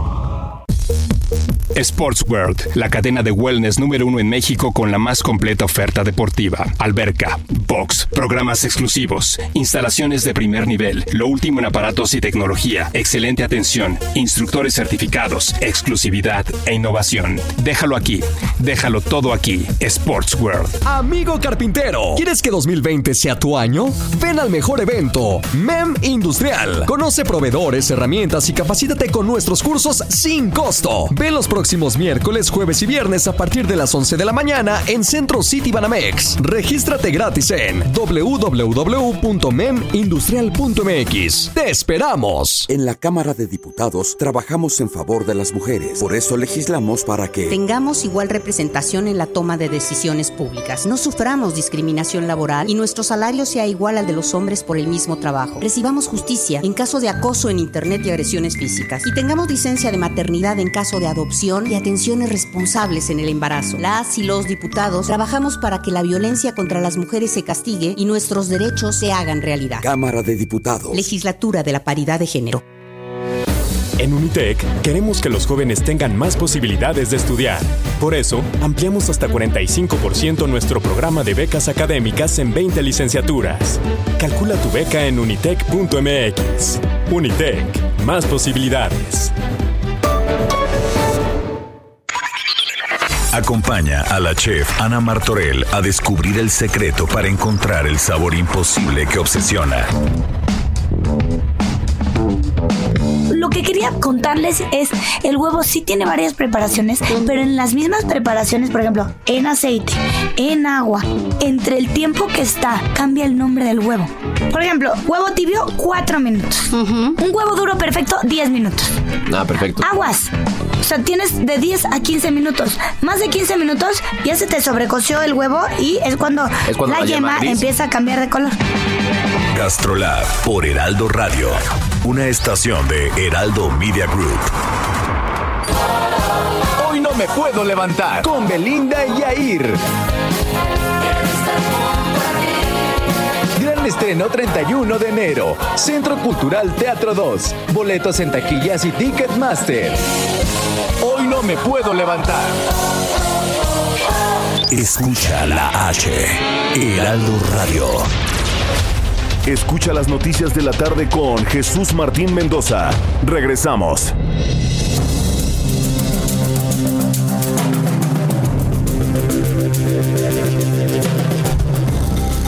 Son las 7 de la noche en punto, 7 de la noche en punto, tiempo del centro del país. Gracias por continuar con nosotros aquí en las noticias de la tarde con Jesús Martín Mendoza a través de la señal del Heraldo Radio 98.5 de FM. A nombre del titular, Jesús Martín Mendoza, le doy la más cordial bienvenida. Les saluda Manuel Zamacona. Si usted nos acaba de sintonizar, sea bienvenido a esta hora de la noche en este lunes 20 de enero del año 2020, transmitiendo completamente en vivo desde las instalaciones de Heraldo Media Group, cabina principal ubicada aquí en Torre Carrachi. Insurgente Sur 1271, casi esquina con Félix Cuevas. Por si gusta mandarnos algo, ¿eh? es el piso 2, échenos ahí por ahí pues la cena, quizá un cafecito, ya de menos, ¿no? Por favor. Muchísimas gracias, se los vamos a agradecer mucho. Somos 1, 2, 3, 4, 5, ¿verdad? La producción, ya contándonos. Y bueno, le pedimos el pilón a Brenda Peña que viene ya en camino, por supuesto, para que en el noticiero capitalino estemos a gusto. Recuerden que al finalizar este espacio en punto de las 8 de la noche, eh, se queda en sintonía del noticiero capitalino con Brenda Peña y un servidor. Ya verá, nos vamos a divertir, pero además nos vamos a informar de todo lo ocurrido hoy aquí en la capital. ¿Qué pasó con el macrosimulacro? ¿Usted escuchó la alerta sísmica cerca de donde vive? Platíquenos, escríbanos en redes sociales. Le voy a hacer como le hace el buen Jesús Martín. Escríbanos en redes sociales al aire y ahorita les voy a dar salida a todos sus comentarios que están saliendo, que ya nos escriben muchos, sobre el tema de pues hacer o no un memorial, memorial perdón, de piedra allá en Tlahuelilpan, en honor a las 137 personas que perdieron la vida, extrayendo petróleo, digo, perdón, este combustible, ahí en un ducto de Pemex, extrayendo combustible en un acto ilícito. Así que lo invitamos a que participen. Arroba Heraldo de México y arroba Zamacona al aire cuando son las 7 de la noche con 3 minutos. Vamos a lo más importante, generado en las últimas horas. Va a iniciar en este año la descentralización de la Secretaría de Educación Pública, con 100 trabajadores, los cuales serán reubicados en Puebla. Así lo dio a conocer eh, titular de esta dependencia, Esteban Moctezuma Barragán. El funcionario señaló que antes del traslado del personal, está en pláticas con las autoridades estatales para determinar cuál será el lugar idóneo para la instalación del inmueble y que la propuesta que sea será respetada, aunque comentó que desearía que la dependencia estuviera ubicada en la periferia de la ciudad para evitar un mayor congestionamiento. Adrián Levarón, activista y familiar de las víctimas del atentado del pasado 4 de noviembre, consideró que hubo falta de sensibilidad del presidente Andrés Manuel López Obrador al decir que no recibirá de forma personal la caminata por la paz que convocaron junto al poeta Javier Sicilia para esta semana. Eso fue en respuesta de lo que ocurrió en la mañana cuando el presidente dijo que los manifestantes serán recibidos en Palacio Nacional por el Gabinete de Seguridad y no por él, para no hacer un show, un espectáculo, dijo el presidente. El exsecretario de Seguridad Pública de México, Genaro García Luna, va a comparecer este martes en la Corte Federal de Nueva York, acusado de narcotráfico y de aceptar sobornos del cártel de Sinaloa. Esta será la segunda audiencia de García Luna en Nueva York tras ser traído desde Texas para enfrentar los cargos en el Tribunal Federal para el, para el Este de Nueva York, en donde también fue juzgado por el jefe del cártel de Sinaloa, Joaquín El Chapo Guzmán, de quien, según las autoridades, aceptó sobornos. La Secretaría de Seguridad del Estado de México informó que el acceso al Nevado de Toluca está restringido debido a que se registra caída de granizo en la segunda pluma del Nevado de Toluca. Y es que le voy a decir, hay mucha gente, hay muchos que se dicen o se creen expertos y no lo son. Y ahí va, no, que sí puedo. Yo me pongo unas botas, me forro bien, un gorro, lentes, guantes. Vámonos al Nevado de Toluca. No, pues está restringido porque hay caída de granizo en la segunda pluma y pues por supuesto es peligroso. Desde ayer las condiciones climatológicas son adversas en esta zona. Esto lo indicó Luis Felipe Puente, coordinador general de Protección Civil de la entidad, por los que se exhortó a la población y turismo a evitar pues acercarse a la zona y extremar precauciones, pues las temperaturas ahí en el cráter llegaron a los menos 6 grados Celsius. Yo le voy a decir si efectivamente es una zona preciosa preciosa en esta época del año, sin embargo, pues hay que tomar previsiones y hay que hacerlo con todas las medidas de, seguridad y toda responsabilidad. El presidente de Estados Unidos, Donald Trump, y su homólogo iraquí, eh, Baram Salih, se reunirán durante el Foro Económico Mundial de Davos, realizado en la ciudad de Suiza. El tema a discutir es la situación de las tropas norteamericanas en Irak tras la sucesión de desencuentros a raíz de la muerte del poderoso general iraní Qasem Soleimani el pasado 3 de enero en un ataque estadounidense cerca del aeropuerto de Bagdad. De momento, los equipos de ambos mandatarios están pues arreglando los términos de la reunión según fuentes de la Casa Blanca, se muestran optimistas ante la posibilidad de celebrar el encuentro, el primero desde este último episodio de la crisis. La Organización Mundial de la Salud convocó este lunes a un comité de emergencia para discutir el brote de un nuevo virus tipo SARS que se expande por China y además que ha llegado a otros tres países asiáticos. El grupo de la Organización Mundial de la Salud se va a reunir para decidir si se clasifique el brote como una emergencia de salud pública de alcance internacional. Fíjese, un experto del gobierno chino afirmó que el virus, que han pues, matado ya a cuatro personas hasta la fecha, es contagioso entre humanos. La Organización Mundial de la Salud indicó que la fuente primaria más probable de la epidemia pues parece ser de origen animal, con algunas transmisiones limitadas de humano a humano que ocurren por contactos muy próximos.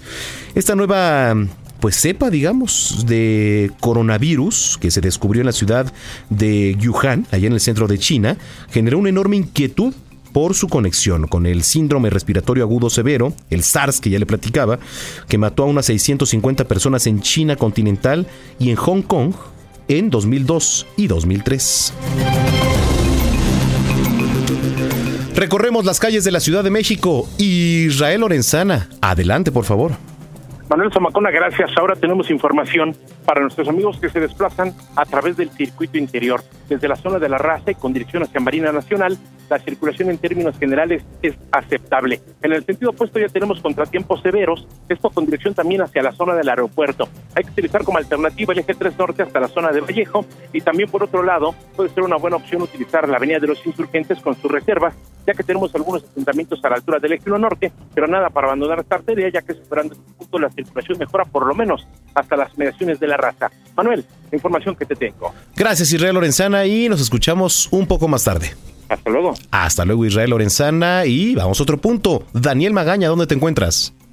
Así es, Manuel. Bueno, pues ahora tenemos información de la zona del viaducto. Por cierto, hay que salir pues bien abrigados. Sí se siente esta disminución es en eh, la temperatura en la capital del país y para quien utiliza los próximos minutos la zona del viaducto ya con bastante carga vehicular, sobre todo para incorporarse en la calzada San Antonio Abad en dirección hacia la zona del aeropuerto, encontramos pues circulación pues literalmente pues a vuelta de rueda para poder incorporarse poco más adelante hacia el eje 3 Oriente, el tramo de la avenida Francisco del Paz Troncoso, a partir de aquí el avance mejora en dirección hacia la zona del circuito interior, el tramo ya de Boulevard Puerto Aéreo. El reporte, muy buenas noches. Gracias, Daniel Magaña. Estamos al pendiente y nos escuchamos más tarde. Hasta luego, Daniel Magaña. Bueno, pues ahí tiene ya un panorama y sí, efectivamente, toma sus previsiones generalmente y por lo que dice el meteorológico estos días, al menos aquí en la capital, si usted nos escucha, y a nivel nacional, van a estar frescos. Eh, no está de más cargar con una buena chamarra, un abrigo, los guantes, sobre todo por el tema de las enfermedades. De verdad, más vale, más vale prevenir. Cuando son las 7 de la noche con 9 minutos en el tiempo del centro, yo lo invito a que nos escribe, eh, que nos escriba arroba heraldo de México, exactamente, Orlando, y arroba zamacona al aire con respecto al tema del memorial. Mire, lo voy a poner en contexto nuevamente para que nos siga escribiendo. Ya pasó un año, ¿no? De esta tragedia allá en Tlahuelilpan, en Hidalgo y el gobierno federal colocó una primera piedra de un memorial que se va a hacer, así dijeron, en honor a las 137 personas. En honor a las 137 personas que perdieron la vida.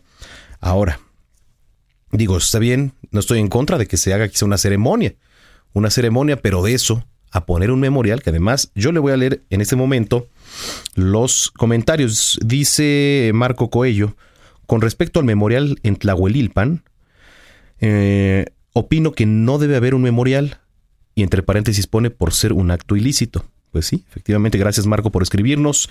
Efrem de Jesús Peña dice respecto al memorial, no va a servir de nada, solo será un gasto innecesario, el cual se podría invertir en proyectos viables para esa comunidad. Coincido totalmente, Efrem. Me parece que ese dinero bien se podría utilizar para otros temas. y, mejor capacitar cada vez más en otro tipo de materias a la gente. Dice Vinicio Zamora, ahora resulta que morir guachicoleando es morir como héroe. Híjole, pues sí que te digo, Vinicio.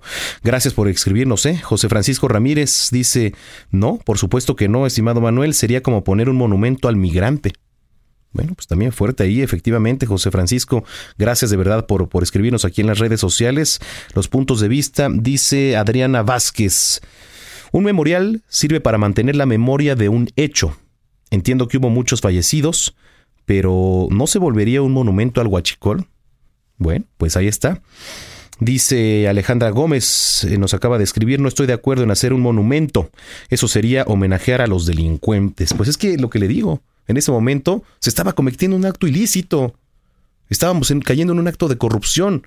Y hacer un memorial en honor a estas 137 personas, pues efectivamente yo coincido con todos y cada uno de sus comentarios, sería pues caer en otro tipo de situación. En fin, que sí, se debería invertir esto para mejorar eh, quizá la infraestructura, para mejorar la educación, sobre todo que tanta falta hace en estas comunidades. Son las 7 de la noche con 12 minutos.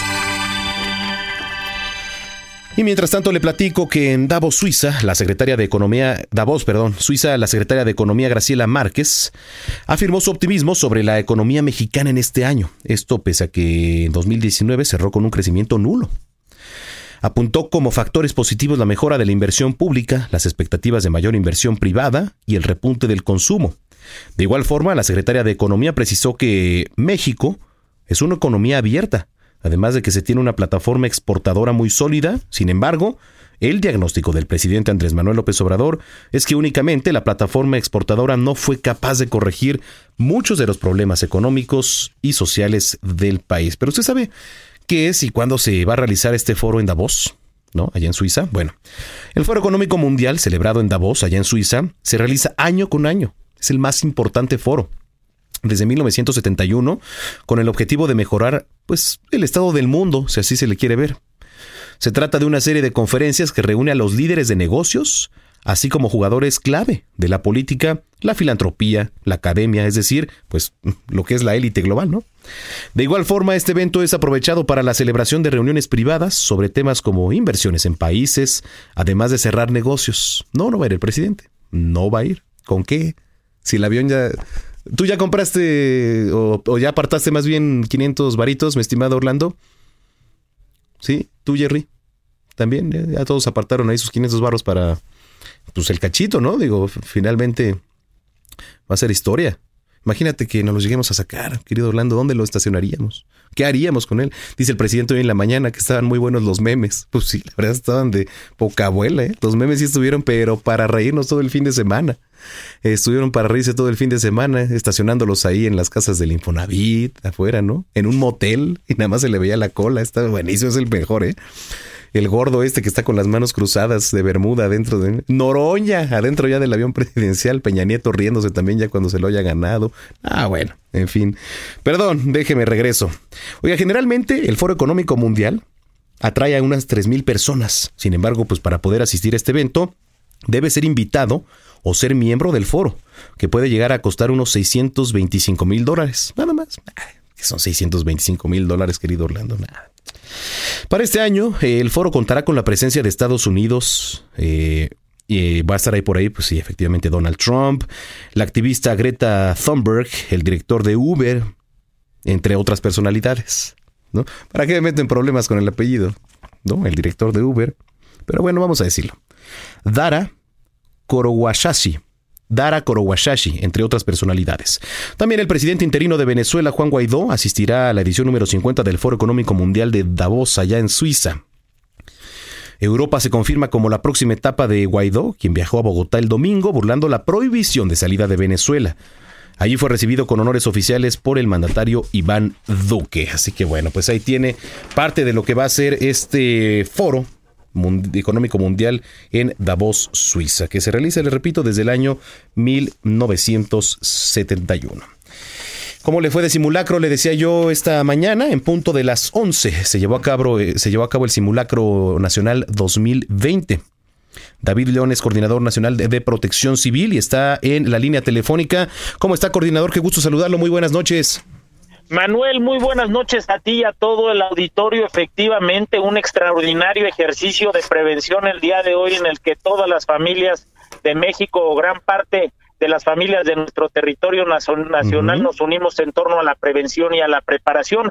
Comentarte que este es uno del de 13 simulacros que tendremos de carácter nacional en nuestro país. Esto pone a México en la vanguardia de la prevención y de la preparación. Como lo has dicho, en punto de las 11 arrancamos el simulacro en todo el territorio, sesionó el Comité Nacional de Emergencias, establecimos un eh, enlace telefónico con la jefa de gobierno en su comité de emergencias también. Inmediatamente al terminar, eh, y arrancó arrancó un eh, ejercicio de gabinete, un ejercicio de escritorio en el que resolvimos una serie de casos hipotéticos y daños en el territorio nacional, eh, algunos eh, edificios colapsados, carreteras con taponamientos, deslizamientos de laderas, inundaciones, es decir, una serie de ejercicios que ponen a prueba a los integrantes del Comité Nacional de Emergencias y nos hacen explotar toda la capacidad del estado de fuerza y el talento de los servidores públicos. Afortunadamente estamos terminando en este momento ese ejercicio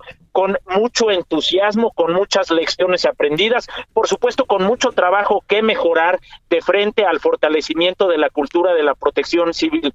Eh, valdría la pena hacer un reconocimiento a la sociedad mexicana que participó de manera activa, a las 32 entidades federativas y también a los eh, medios de comunicación que nos han auxiliado para para difundir este tipo de contenidos, este tipo de estrategias y fortalecer con ello la cultura de la protección civil. Sin duda, sin duda, coordinador, y me parece que cada vez eh, es más importante realizar este tipo de ejercicios, pero desde el del núcleo también familiar, ¿no? Eh, lo decía yo hace rato, ponerse de acuerdo con la misma familia, qué hacer en caso de un sismo, porque muchos de, nosotros quizá no hemos platicado quizá con los más cercanos para pues saber qué hacer eh, en este tipo de situaciones. Nos gana quizá a veces el pánico y no sabemos qué hacer. Me parece que es muy importante también, pero desde nuestras trincheras, desde donde inicia, desde nuestras familias, coordinador. Sin duda alguna, este es un ejercicio extraordinario para la ciudadanía y también es un ejercicio extraordinario para los tres niveles de, gobierno que nos encargamos de cuidar a las familias. Y lo has dicho bien, la unidad básica, la piedra angular de la protección civil es la familia. Tenemos que todos tener claro qué haríamos en caso de una emergencia y eso que haríamos lo tendríamos que poner en práctica en este tipo de simulacros. Afortunadamente, al momento todavía tenemos tiempo para prepararnos. Recordar que hay muchos eh, fenómenos en nuestro país que no podemos controlar, que no podemos pronosticar, pero lo que sí podemos controlar es nuestro nivel de preparación. Por ello es muy importante participar de manera eh, comprometida en este tipo de ejercicios y repito, comenzar ahora mismo si es que no hemos aprovechado las oportunidades que tenemos para prepararnos. Sin duda. Oiga, y hablando de, datos duros, eh, ¿cuánta gente participó? También hablando de inmuebles, ¿cuántos se sumaron a, nivel nacional? ¿Tiene algunos datos que nos pueda compartir por ahí? Es correcto, las 32 entidades federativas, 2.000 municipios, 7 millones de personas registradas en la plataforma, 100 mil inmuebles registrados en la plataforma. Eh, también el Centro Nacional de Prevención de Desastres nos da un estimado de entre 40 y 50 millones de personas que participaron en todo el territorio nacional. Es muy importante estar eh, mejor preparados. Tendremos una siguiente oportunidad el día, eh, bueno, no se ha determinado el día exacto, pero en el mes de mayo justamente para una vez más identificar el riesgo, generar un plan para mitigar ese riesgo y ponerlo en práctica en nuestro siguiente simulacro. Sería mayo y septiembre, ¿verdad, coordinador? Los próximos eh, simulacros a, realizarse. Es correcto, son tres simulacros nacionales. Esto pone a México a la vanguardia en este tipo de estrategias. Existen muy pocos, si no es que México es el único país que tiene tres simulacros nacionales institucionalizados que por supuesto nos ayudan a prepararnos todos de mejor manera. No, y me parecen muy necesarios, muy necesarios porque yo creo que a raíz de 2017, coordinador, la gente no toma de la misma manera los simulacros. Yo he hablado con personas y la verdad es que eh, este tipo de ejercicios a partir del sismo de 2017 nos cambió una perspectiva y, se toman con la mayor seriedad posible este tipo de ejercicios. Ya nada más para finalizar, hablaba de quizá algunos puntos a reforzar. ¿Podría quizá mencionarme ahí un par de ellos a, reforzar quizá en materia de protección civil? Sin duda alguna, en el punto de la ciudadanía es muy importante continuar con el trabajo de identificación del riesgo y de participación de manera responsable en este tipo de ejercicios. Al interior de las estructuras de gobierno debemos eh, de eh, fortalecer nuestros mecanismos de comunicación y de actuación en el territorio es muy importante. Tenemos extraordinarias eh, capacidades en muy, muy grandes instituciones, la Sedena, la Marina, la Guardia Nacional, y el secreto en la eficiencia de todos esos equipos está en la coordinación y en el orden de atención de los de las emergencias, de las eventuales emergencias que tengamos, ahí tenemos que trabajar nosotros, fortalecer nuestra coordinación y nuestra comunicación y así lo haremos. Coordinador, agradezco mucho que haya platicado con nosotros y si lo permite, pues estaremos en contacto. Muchísimas gracias, el agradecido soy yo y por supuesto estemos en contacto las veces que sea necesario. Gracias, que pase buena noche. Gracias, igualmente, hasta luego. Hasta luego, es David León, coordinador nacional de protección civil. Bueno, pues ahí tiene 7 millones de personas en este ejercicio registradas, más de 100 mil inmuebles. Aquí en la Ciudad de México le vuelvo a hacer la misma pregunta. Y además, por demás importante, ¿usted escuchó correctamente la alerta sísmica en el altavoz más cercano a su comunidad, a su municipio, a su delegación? Bueno, ahora alcaldía, más bien.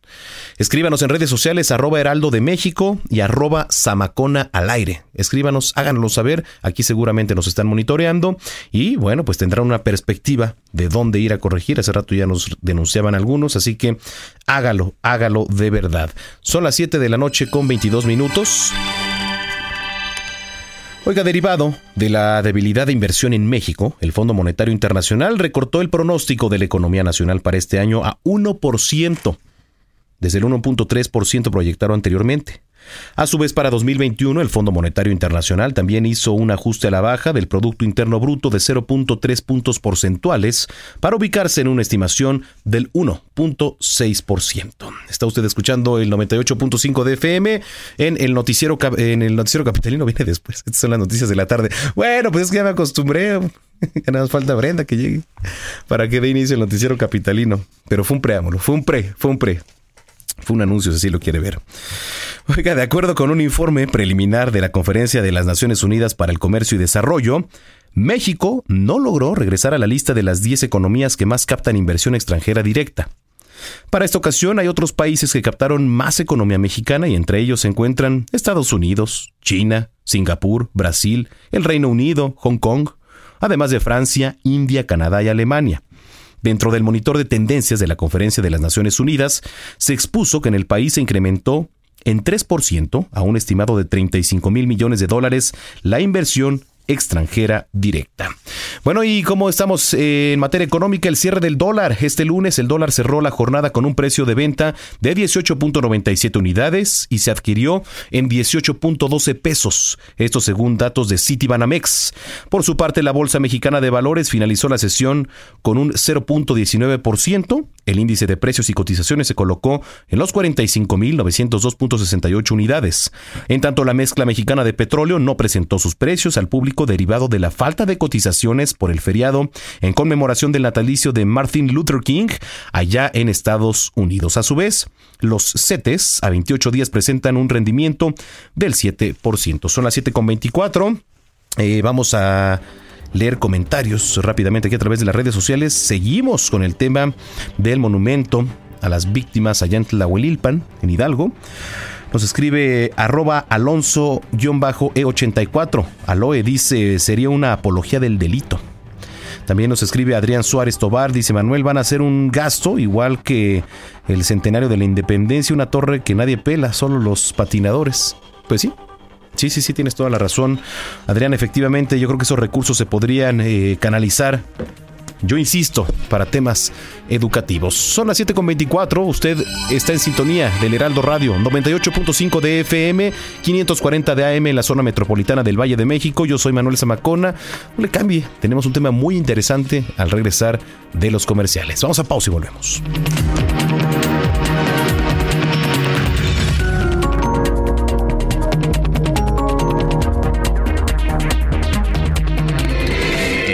Radio y Waze te llevan por buen camino. Buenas noches. En el sur vas a encontrar tráfico pesado en calzada de Tlalpan a la altura de Periférico. La velocidad promedio aquí es de 7 kilómetros por hora y vas a tardar en cruzar esta zona en unos 16 minutos.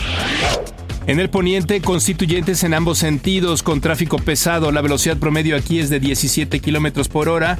Pero una vía alterna puede ser Paseo de la Reforma que tiene mejor circulación.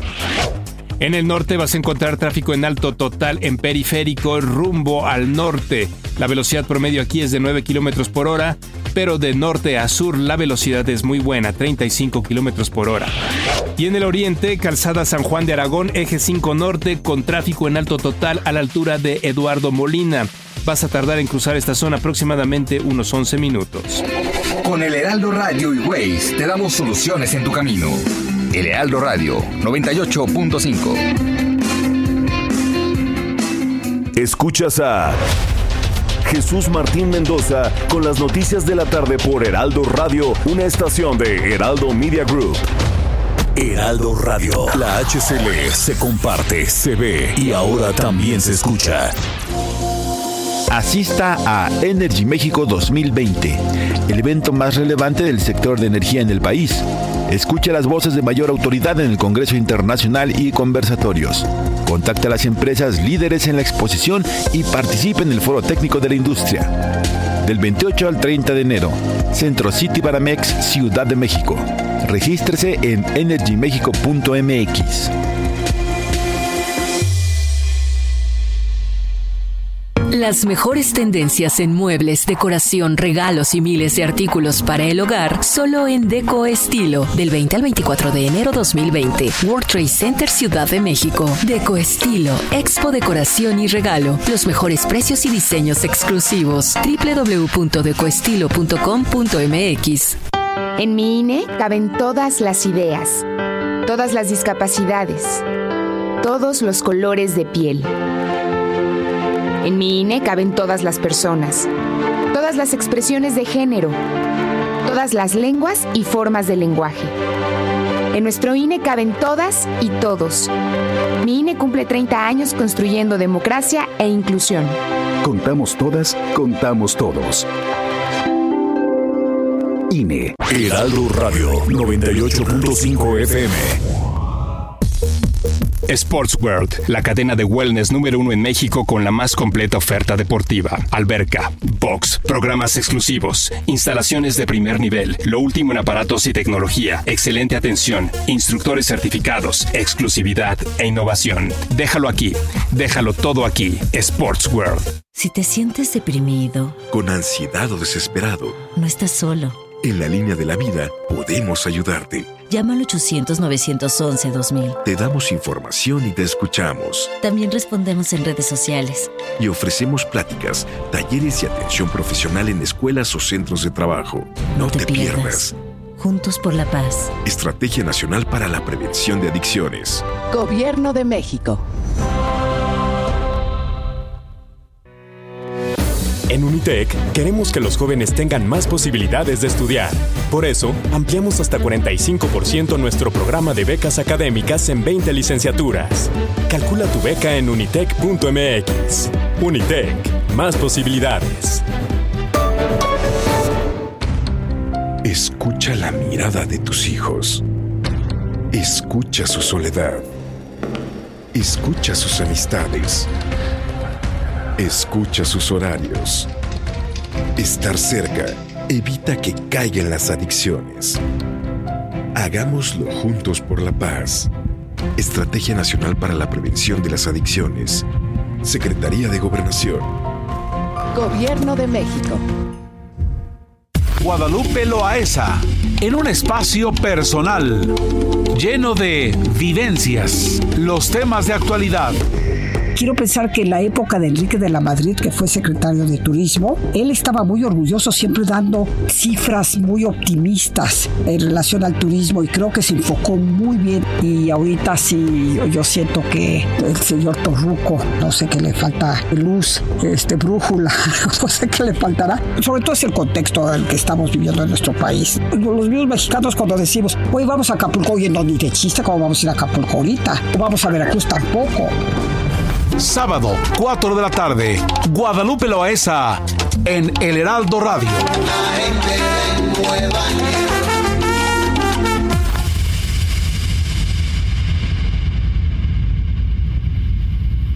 Jesucristo Superestrella, la ópera rock más exitosa de los últimos tiempos, tiene nuevas fechas. Del 17 de enero al 16 de febrero, Eric Rubín, Beto Cuevas, María José, Leonardo de Lozán, Kalimba, Samo y la actuación especial de Enrique Guzmán. Centro Cultural Teatro 1. No te lo puedes perder. Boletos en Ticketmaster. Heraldo Radio. Escucha las noticias de la tarde con Jesús Martín Mendoza. Regresamos.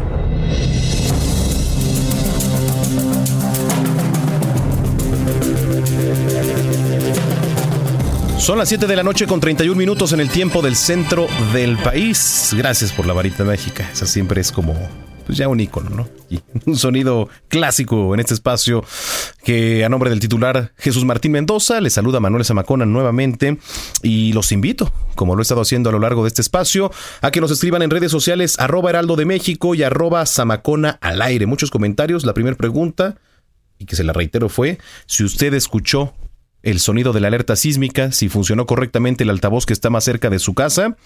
Y si no, háganoslo saber aquí a través de las redes sociales que le acabo de decir. Y la otra, si está de acuerdo con el monumento, digamos, que se le va a hacer a las 137 víctimas fallecidas ya hace un año en Tlahuelilpan, Hidalgo, con la explosión del ducto de Pemex, cuando estaban cometiendo un acto ilícito. Ya hay muchos comentarios sobre eso que ya los leímos hace unos minutos. Pero bueno, síganos escribiendo. Eh, tema de los migrantes. Bueno, vaya tema. Hoy cientos de centroamericanos que viajaban en caravana, pues se aventuraron ¿eh? a cruzar el río Suchiate ahí en la frontera de Guatemala y México, sin tomar en cuenta los riesgos, sin tomar en cuenta de que traen niños, vienen mujeres, vienen menores de edad, ¿no? Ahí van. Mientras la Guardia Nacional, pues sí, intentó repeler también, respondieron, hubo gases lacrimógenos, esto según la agencia de noticias AFP. Pero bueno, vamos a platicar con Heriberto Vega, él es encargado del área de investigación del refugio Casa Migrante, eh, a quien le damos la más cordial bienvenida vía telefónica. Heriberto, ¿cómo estás? Buenas noches. Buenas noches, un saludo al auditorio y a ustedes. Gracias. Oye, ¿qué lectura le das a lo ocurrido hoy en eh, Guatemala? Bueno, en la frontera con México, por supuesto, eh, pues muchos centroamericanos, cientos, ¿no? Que viajaban allá en caravana intentando cruzar. Las imágenes, la verdad es que son pues impactantes, pero pues hubo enfrentamientos por ahí, según nos cuentan con la Guardia Nacional. ¿Qué lectura le das a todo esto, Heriberto? Bueno, en primer lugar, pues considerar que en todos estos fenómenos sociales hay dos factores, ¿verdad? El de estructura y el de coyuntura. eh, estructuralmente, esta caravana, como se tiene reportado, comenzó el 15 de enero en San Pedro Sula. Eh, y no es casual que sea San Pedro Sula, que es considerada últimamente incluso de las ciudades más violentas del mundo y que está generando una situación de mucha dificultad para la vida ordinaria de la gente. Ese es un dato, ¿no? Hay una estructura, eh, digamos, muy desfavorable para la vida de las personas, particularmente en Honduras, que la mayoría de los que vienen allá. A esta caravana se le fueron sumando personas del Triángulo Norte, es decir, de El Salvador, de Nicaragua y también de Guatemala y eh, bueno, pues están intentando esta estrategia de, paso por acá. Entiendo que el gobierno mexicano, al haber firmado el acuerdo de Marrakech, está obligado a, cumplir el acuerdo, que es una migración regular, ordenada y segura, y amparado en esos presupuestos es que está operando, pero no se puede perder de vista la presión del gobierno de Trump eh, para contener a la migración, salvo, eh, digamos, eh, con, con, la amenaza de los aranceles, que ya lo aplicaron la esa amenaza y que implicó un giro de timón en la política migratoria con la que había iniciado el gobierno de Andrés Manuel López Obrador. Entonces, frente a esas lógicas, pues supongo yo lo que nosotros estamos viendo es que las personas estructuralmente siguen en una situación deplorable, que intentan salir de su país, ah, o el, migrante tradicional era aquel que buscaba incluso un trabajo, ¿verdad?, para mantener a su familia. Ahora, en muchos de los casos, lo que nosotros estamos reportando, estamos escuchando de las personas es que salen solo para poder vivir, en muchos de los casos. Eh, a veces en esos grupos grandes pues sí ahí puede haber una mezcla de, personas con distintos intereses, pero sí prevalece un grupo que eh, sale huyendo por la violencia. Eh, es una estrategia que eh, ha funcionado en otros momentos. No sé si en este momento es la más adecuada. No sé si eh, nosotros estamos también previendo que en las últimas caravanas que cruzaron el país también se generaron situaciones de xenofobia que no habíamos encontrado tan ampliamente en la población. En las primeras caravanas hubo mayor solidaridad, en la última hubo menos. Entonces es probable que la que la estrategia no sea la más adecuada. Eh, nosotros en las casas, pues obviamente seguiremos atendiendo a la gente, pero creemos que el riesgo, como bien señalaban, de las personas, de las mujeres, de las personas de tercera edad, niños, incluso algunos no acompañados, es muy grande. Eh, eh, un poco el grupo puede ayudar, pero no siempre y menos en esta forma. Y eh, lo que estamos viendo es pues una necesidad enorme de replantear de fondo la política migratoria del país en general y de todos los países, porque no solo es el caso de México.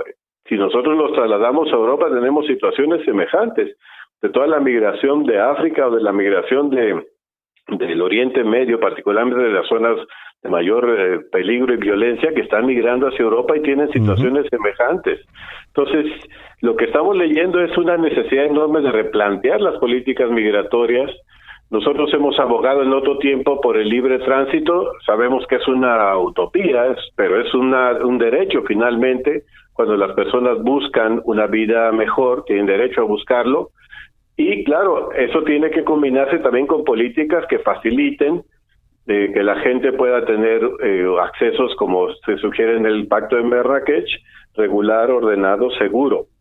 Estamos a la expectativa, ¿verdad? Este, sabemos que algunas personas pasaron, pero no todas pasaron. Sí, por supuesto. incluso en este camino de Ciudad Hidalgo hacia Tapachula, que es una carretera porque es, es muy visible. Seguramente a varios, de hecho, ya los eh, detuvieron. Se habla de tres autobuses que ya llenaron y que estos tendrán un retorno asistido hacia Guatemala, pero lo más seguro es que van a volver a intentarlo. Es decir, mientras no se resuelven los problemas de fondo estructurales, pues van a seguir intentándolo como nosotros nos toca aquí verlo con personas que lo intentan todas las veces que sea necesario en la medida que no resuelven su problema. Sí, porque además aquí, este, pues no, algunos eh, cruzaron a México, digamos, en, en, pequeñas caravanas, en pequeños grupos durante este fin de semana, ¿no? Pero, pero hoy lunes sí, ya tras este persinarse, entonar una oración por ahí, vámonos. Los 3.000 migrantes se dirigieron en bola al puente fronterizo y aquí lo importante, y ya lo comentabas, era ver el tema de la contención y ver si la Guardia Nacional ha actuado bajo la presión del propio gobierno mexicano, pero el gobierno mexicano bajo la presión del presidente estadounidense Donald Trump, ¿no? Que ha lanzado ya amenazas, pues incluso económicas a nuestro país, a los países centroamericanos igual, si no logran frenar ahí los flujos migratorios. Entonces hay que darle una lectura también interesante desde cómo el gobierno del presidente Donald Trump, pues puede manipular de cierta forma todo esto a fin de que no se llegue a territorio estadounidense estas caravanas. Sí, hay, hay obviamente las teorías eh, Digo, y, que pueden estar con un cierto sustento, incluso hasta encontradas, ¿verdad? Desde quien propone que puede ser George Soros, enemigo de Trump, quien promueva las caravanas, hasta quien propone que podría ser el mismo Trump, eh, sin perder de vista claramente que el elemento electoral está de fondo. El elemento electoral en los Estados Unidos inicia el año electoral en Estados Unidos y también está ese factor jugando eh, más pensando en un presidente que ahorita está en un proceso de juicio para su destitución, el impeachment, y que también tuvo una jugada hasta cierto punto en, eh, muy complicada con lo sucedido en Irán. Si todos esos factores, digamos, geopolíticos también tienen que ver con este movimiento, o sea, tendríamos que incorporarlos a la mesa para entender este movimiento este nuevo intento de esta caravana que cruza por, por el territorio mexicano. Eh, los, los centroamericanos en lo concreto han solicitado un tránsito libre, obviamente les han respondido que no. Entiendo que el proceso ha intentado ser que pasen poco a poco, de tal manera que los vayan registrando, pero en muchos de los casos, y, y creo que esta es la dificultad, y entiendo que también por eso los centroamericanos, algunos de ellos entran en conflicto, los que tengan un deseo legítimo, pues, de pasar cuando se sienten engañados, ¿verdad? Cuando los hacen pasar, los registran y luego finalmente acaban regresándolos o deportándolos a sus países. Eh, aquí tendría que haber mucha mayor claridad, yo creo, eh, del gobierno eh, en el sentido de que si está ofreciendo, como dijo, dijo el presidente, cuatro mil empleos, cómo es que estos van a operar, cómo estos que esos se van a ofrecer y cómo operativamente van a, ofrecerse a las personas. No significa que todos los van a aceptar ni todos los van a querer, obviamente. Pero tiene que haber una claridad en el plan. Sin duda, sin duda, Heriberto. Oye, pues eh, si lo permites, vamos a estar en comunicación, vamos a ver cómo se va desarrollando todo este tema de los migrantes y pues te agradecemos mucho que hayas platicado con nosotros esta noche. Con mucho gusto. Buenas noches. Muy buenas noches. Heriberto Vega, él es encargado del área de investigación del refugio Casa del Migrante. Son las 7 con 41 en el tiempo del centro. Escríbanos en redes sociales, arroba heraldo de México y arroba zamacona al aire. Bueno, pues también hay efemérides internacionales. Las prepara Abraham Arreola.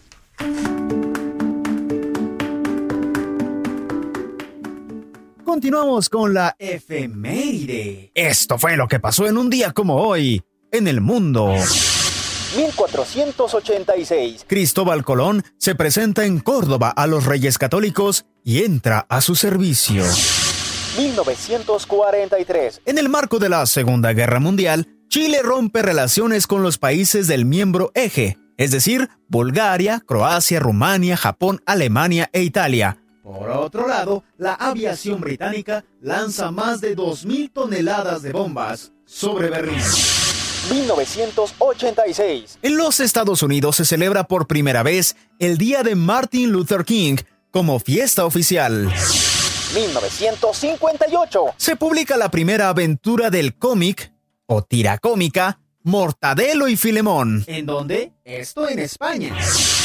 Y por último, hoy es el Día de los Presidentes en Estados Unidos. Oficialmente tal vez no. Pero cada 20 de enero de diferentes fechas, distintos personajes han asumido la presidencia. Por ejemplo, John F. Kennedy, Lyndon B. Johnson, Richard Nixon, Jimmy Carter, Ronald Reagan, George W. Bush, Bill Clinton, George W. Bush, el hijo, Barack Obama y Donald Trump. Estos por mencionar algunos. Esto ha sido lo que pasó en lo sucedido de lo pasado en un día como hoy, en el mundo.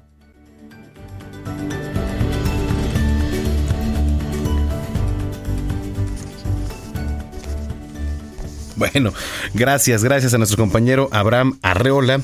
Pues sí, ahí están las efemérides internacionales. Hoy el juicio político del presidente de Estados Unidos, Donald Trump, que está previsto para el día de mañana, podría ser el juicio político más rápido de la historia si los republicanos logran sus objetivos. ¿eh? Los abogados defensores del presidente estadounidense pidieron al Senado que el juicio concluya rápido y tacharon de amañada la investigación de los demócratas. La defensa del mandatario tenía hasta el día de hoy para presentar por escrito sus argumentos para defender a Donald Trump, en este contexto, el mandatario expresó su confianza en la bancada de su partido. Los cargos políticos contra el presidente fueron aprobados en diciembre por la Cámara Baja, tras meses de investigación por parte de legisladores sobre las presiones del mandatario a Ucrania. Demócratas y republicanos han pues discutido, digamos, si el juicio va a durar una, dos semanas, o si se podrá llamar a testigos y presentar nuevas pruebas. No va a pasar nada. Se lo aseguro, no va a pasar absolutamente nada como exigen los demócratas, mientras que el presidente estará en Davos, allá en Suiza. Bueno, estamos en Estados Unidos. Le digo también en otros temas que miles de activistas a favor de las armas, a favor de las armas, se reunieron en la ciudad estadounidense de Richmond, allá en Virginia, para manifestarse en contra de las leyes del control de armas propuestas por los demócratas que controlan el gobierno de Virginia. Este mitin fue organizado por la Liga de la Defensa de los Ciudadanos de Virginia, quienes pues han condenado lo que consideran una violación de la segunda enmienda de la Constitución estadounidense que establece esto. Bueno, el derecho de las personas a tener y portar armas. Pero de por sí allá se dan caso tras caso tras caso, tiroteo tras tiroteo y lo más trágico que son en escuelas, ¿eh? De verdad, es terrible. Bueno, dice, mm, el derecho de las personas a tener y portar armas no debe infringirse. Esta enmienda ha sembrado controversia a lo largo de los años y ha sido objeto de diferentes interpretaciones. La Corte Suprema dictaminó que las personas tienen derecho a tener armas de fuego en sus hogares, pero dejó que en los estados determinen pues cómo se pueda transportar. Pues ahí tiene. Otros temas que también tienen que ver con el ámbito internacional, el jefe de la diplomacia estadounidense Mike Pompeo animó este lunes a sus aliados a seguir acompañando los esfuerzos de la Casa Blanca y la posición venezolana para poner fin a la trianía de Nicolás Maduro. En su visita a Bogotá, primera escala, por cierto, de una gira por Latinoamérica y el Caribe, Mike Pompeo reactivó su respaldo a los adversarios de Maduro en cabeza de Juan Guaidó, con quien prevé reunirse este lunes en la capital colombiana. Estados Unidos encabeza la lista de más de medio centenar de países que reconocen al también jefe del Parlamento de Venezuela como presidente interino tras denunciar el fraude de reelección de Nicolás Maduro en el año 2018. Oiga, ¿qué tal el tema de, las bolsas, de las bolsas aquí en, en nuestro país, sobre todo en la Ciudad de México? Bueno, pues allá en China, se van a prohibir las bolsas de plástico en las grandes ciudades, así como instrumentos de un solo uso en restaurantes para eh, finales de año en un intento de reducir los pues desechos, digamos. El país, uno de los mayores productores y consumidores de plástico del planeta, China, pretende reducir un 30% el uso de vajilla y utensilios de plástico en la industria de la comida para llevar en las mayores ciudades del país en cinco años. Fíjese usted. Oiga, ¿cómo amaneció de ánimos? ¿Cómo amaneciste tú, mi estimado Galván? Pues. De ánimo. Hoy, ah, Blue Monday. No, bien, bien, bien. Sí, Blue La verdad que. No, pero hoy estuvo bien. ¿No día. estuviste así como bajoneado? Fíjate que los desnublados me gustan.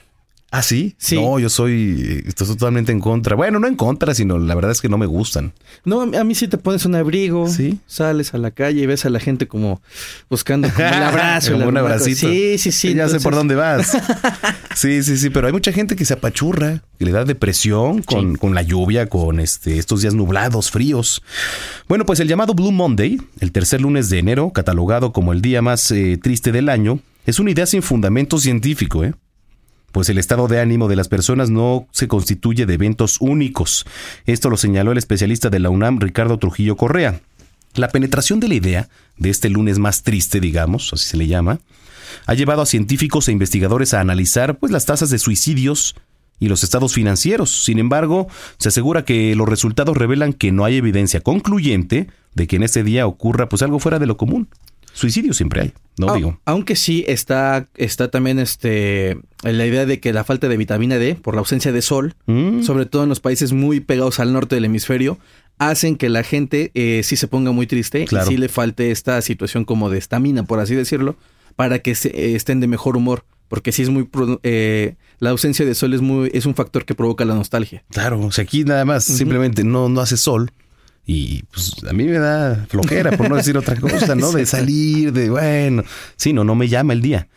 Finalmente, el especialista de la Facultad de Psicología de la UNAM explicó que el Blue Monday surgió en 2005 como parte de una campaña publicitaria de la empresa Sky Travel en un intento, pues, de incrementar sus ventas. Si usted cómo amaneció el día de hoy, deprimido, le gustan los días nublados, soleados, escríbanos en redes sociales, arroba Heraldo de México y arroba Samacona al aire. 7 con 48.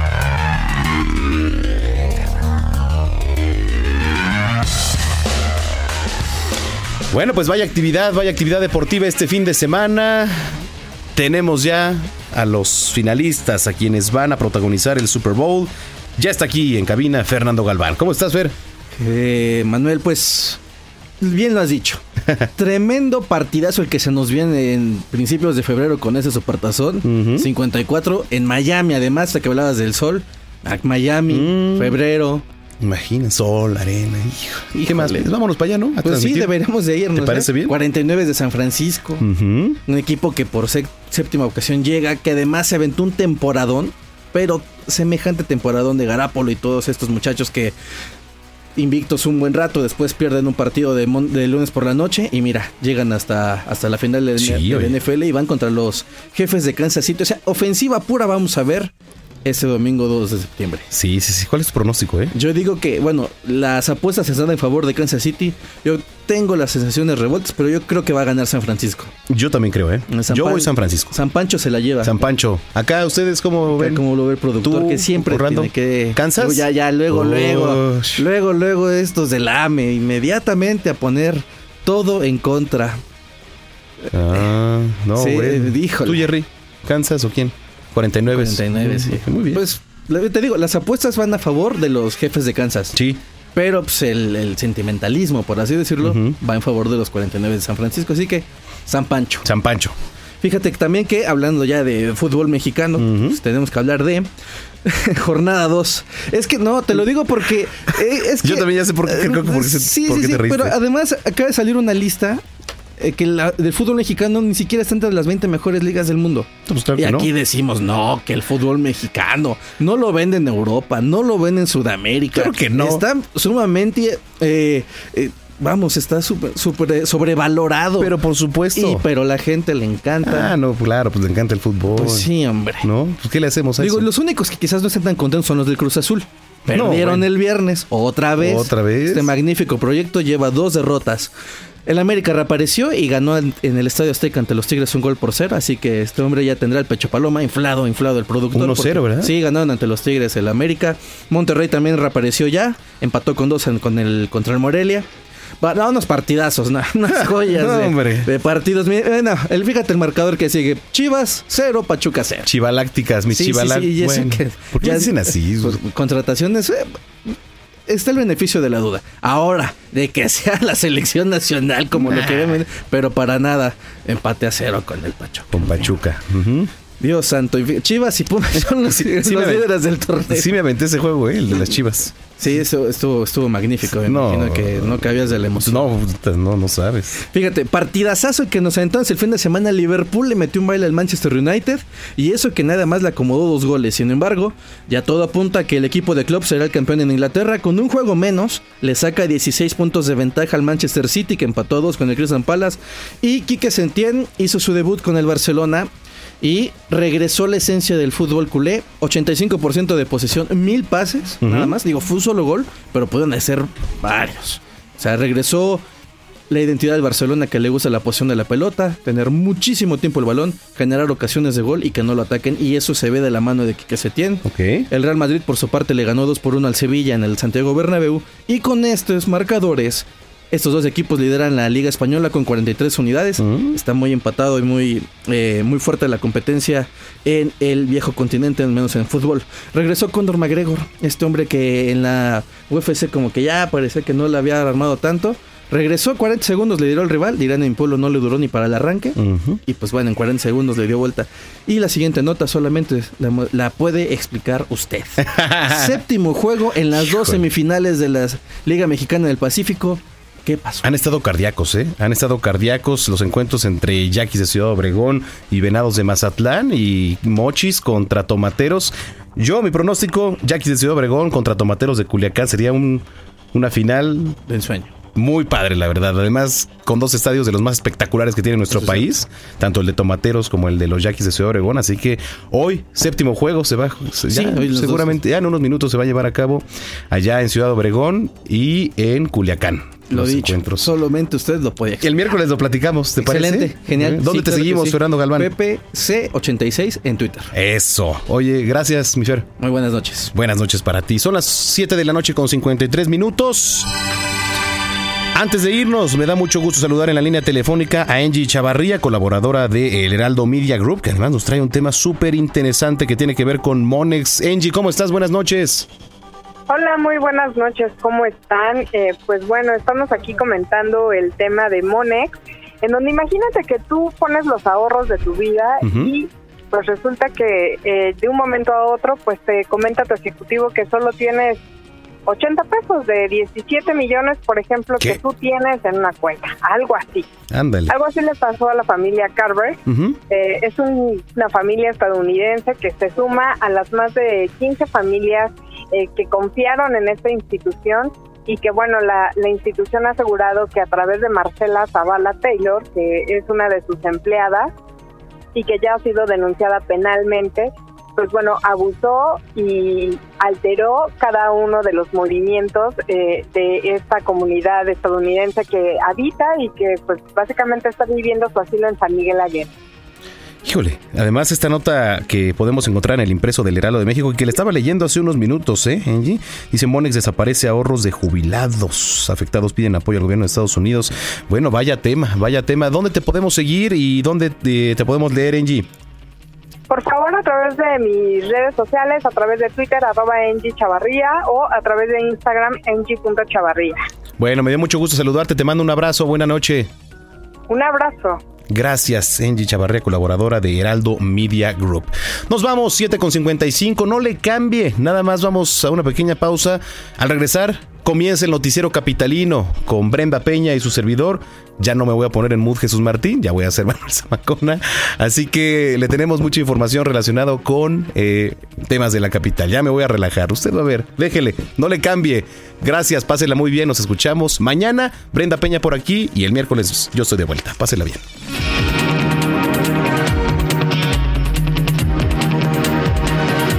Esto fue Las Noticias de la Tarde con Jesús Martín Mendoza. Escucha la H, Heraldo Radio. Rebaja sobre rebaja del Palacio de Hierro. Hasta 50% de descuento más 20% adicional. Hasta enero 23 de 2020. Ven y aprovecha increíbles descuentos en miles de artículos. Compra en tienda o en línea. Soy totalmente Palacio. Consulta detalles en elpalaciodehierro.com. Amigo carpintero, ¿quieres que 2020 sea tu año?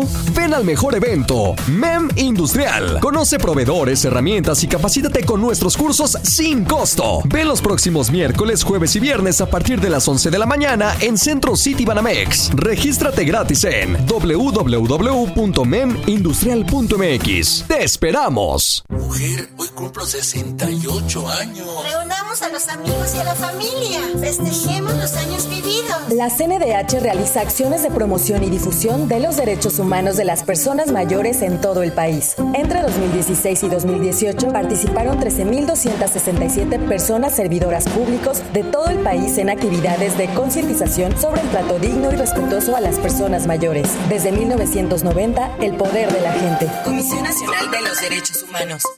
SDP Noticias y el de Forma presentan. ¡Es un minuto! ¡Es un chairo! ¡Es un chairo minuto!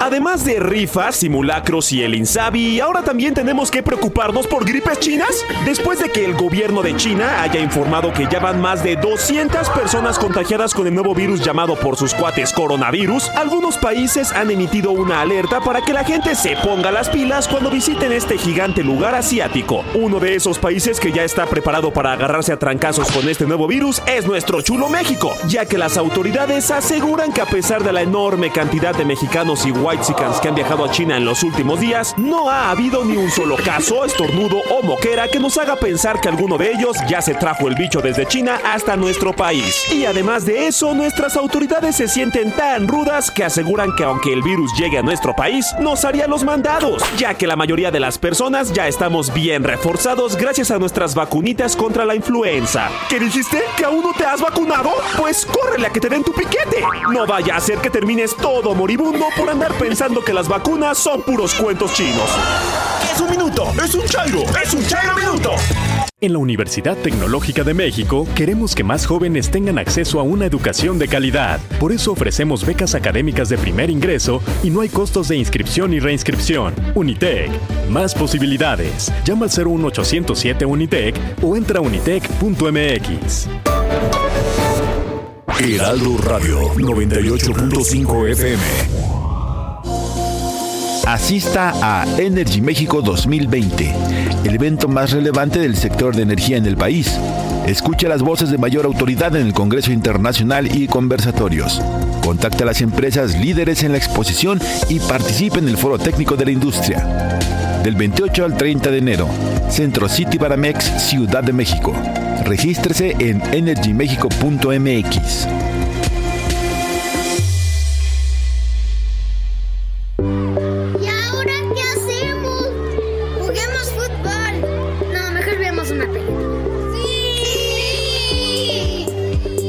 Ponerse de acuerdo funciona. Eso es consenso. En el Senado de la República, todas y todos los legisladores aprobaron por consenso leyes y acuerdos que nos benefician a todos. Así, reafirmamos nuestro compromiso de servir. Senado de la República. Cercanía y resultados.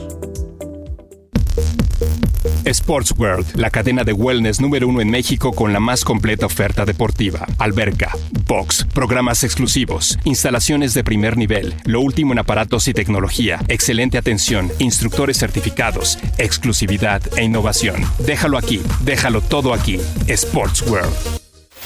Alfredo González Castro en El Heraldo Radio. Secretario Román Meyer, siempre en el terreno de la política se piensa en la suspicacia. ¿Hay algún interés político que influya para que ustedes tomen la decisión de a qué comunidades beneficiar? No, ninguno, en absoluto. Es más, yo podría decir que la gran mayoría de las ciudades en donde estamos en las intervenciones no están administradas por Morena ni nada por el estilo, al contrario.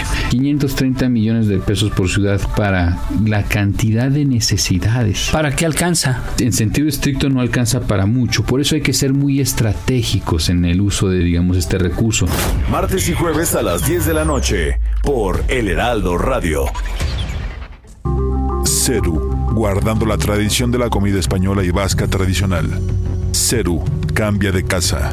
Estilo, buen servicio y buena comida, ahora en San Ángel, Avenida Revolución 1547. Ceru Restaurant. Heraldo Radio. Brenda Peña y Manuel Zamacona están listos para actualizarte los hechos relevantes con la mirada fresca que los caracteriza. Bienvenidos a Noticiero Capitalino en Heraldo Radio 98.5 FM. Comenzamos.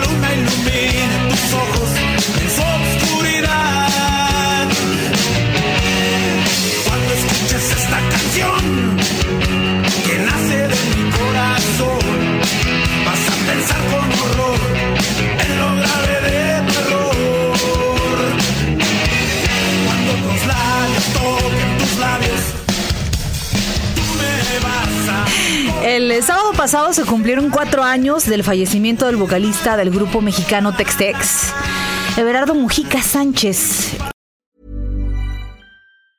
Ever catch yourself eating the same flavorless dinner three days in a row? Dreaming of something better? Well, HelloFresh is your guilt-free dream come true, baby. It's me, Kiki Palmer.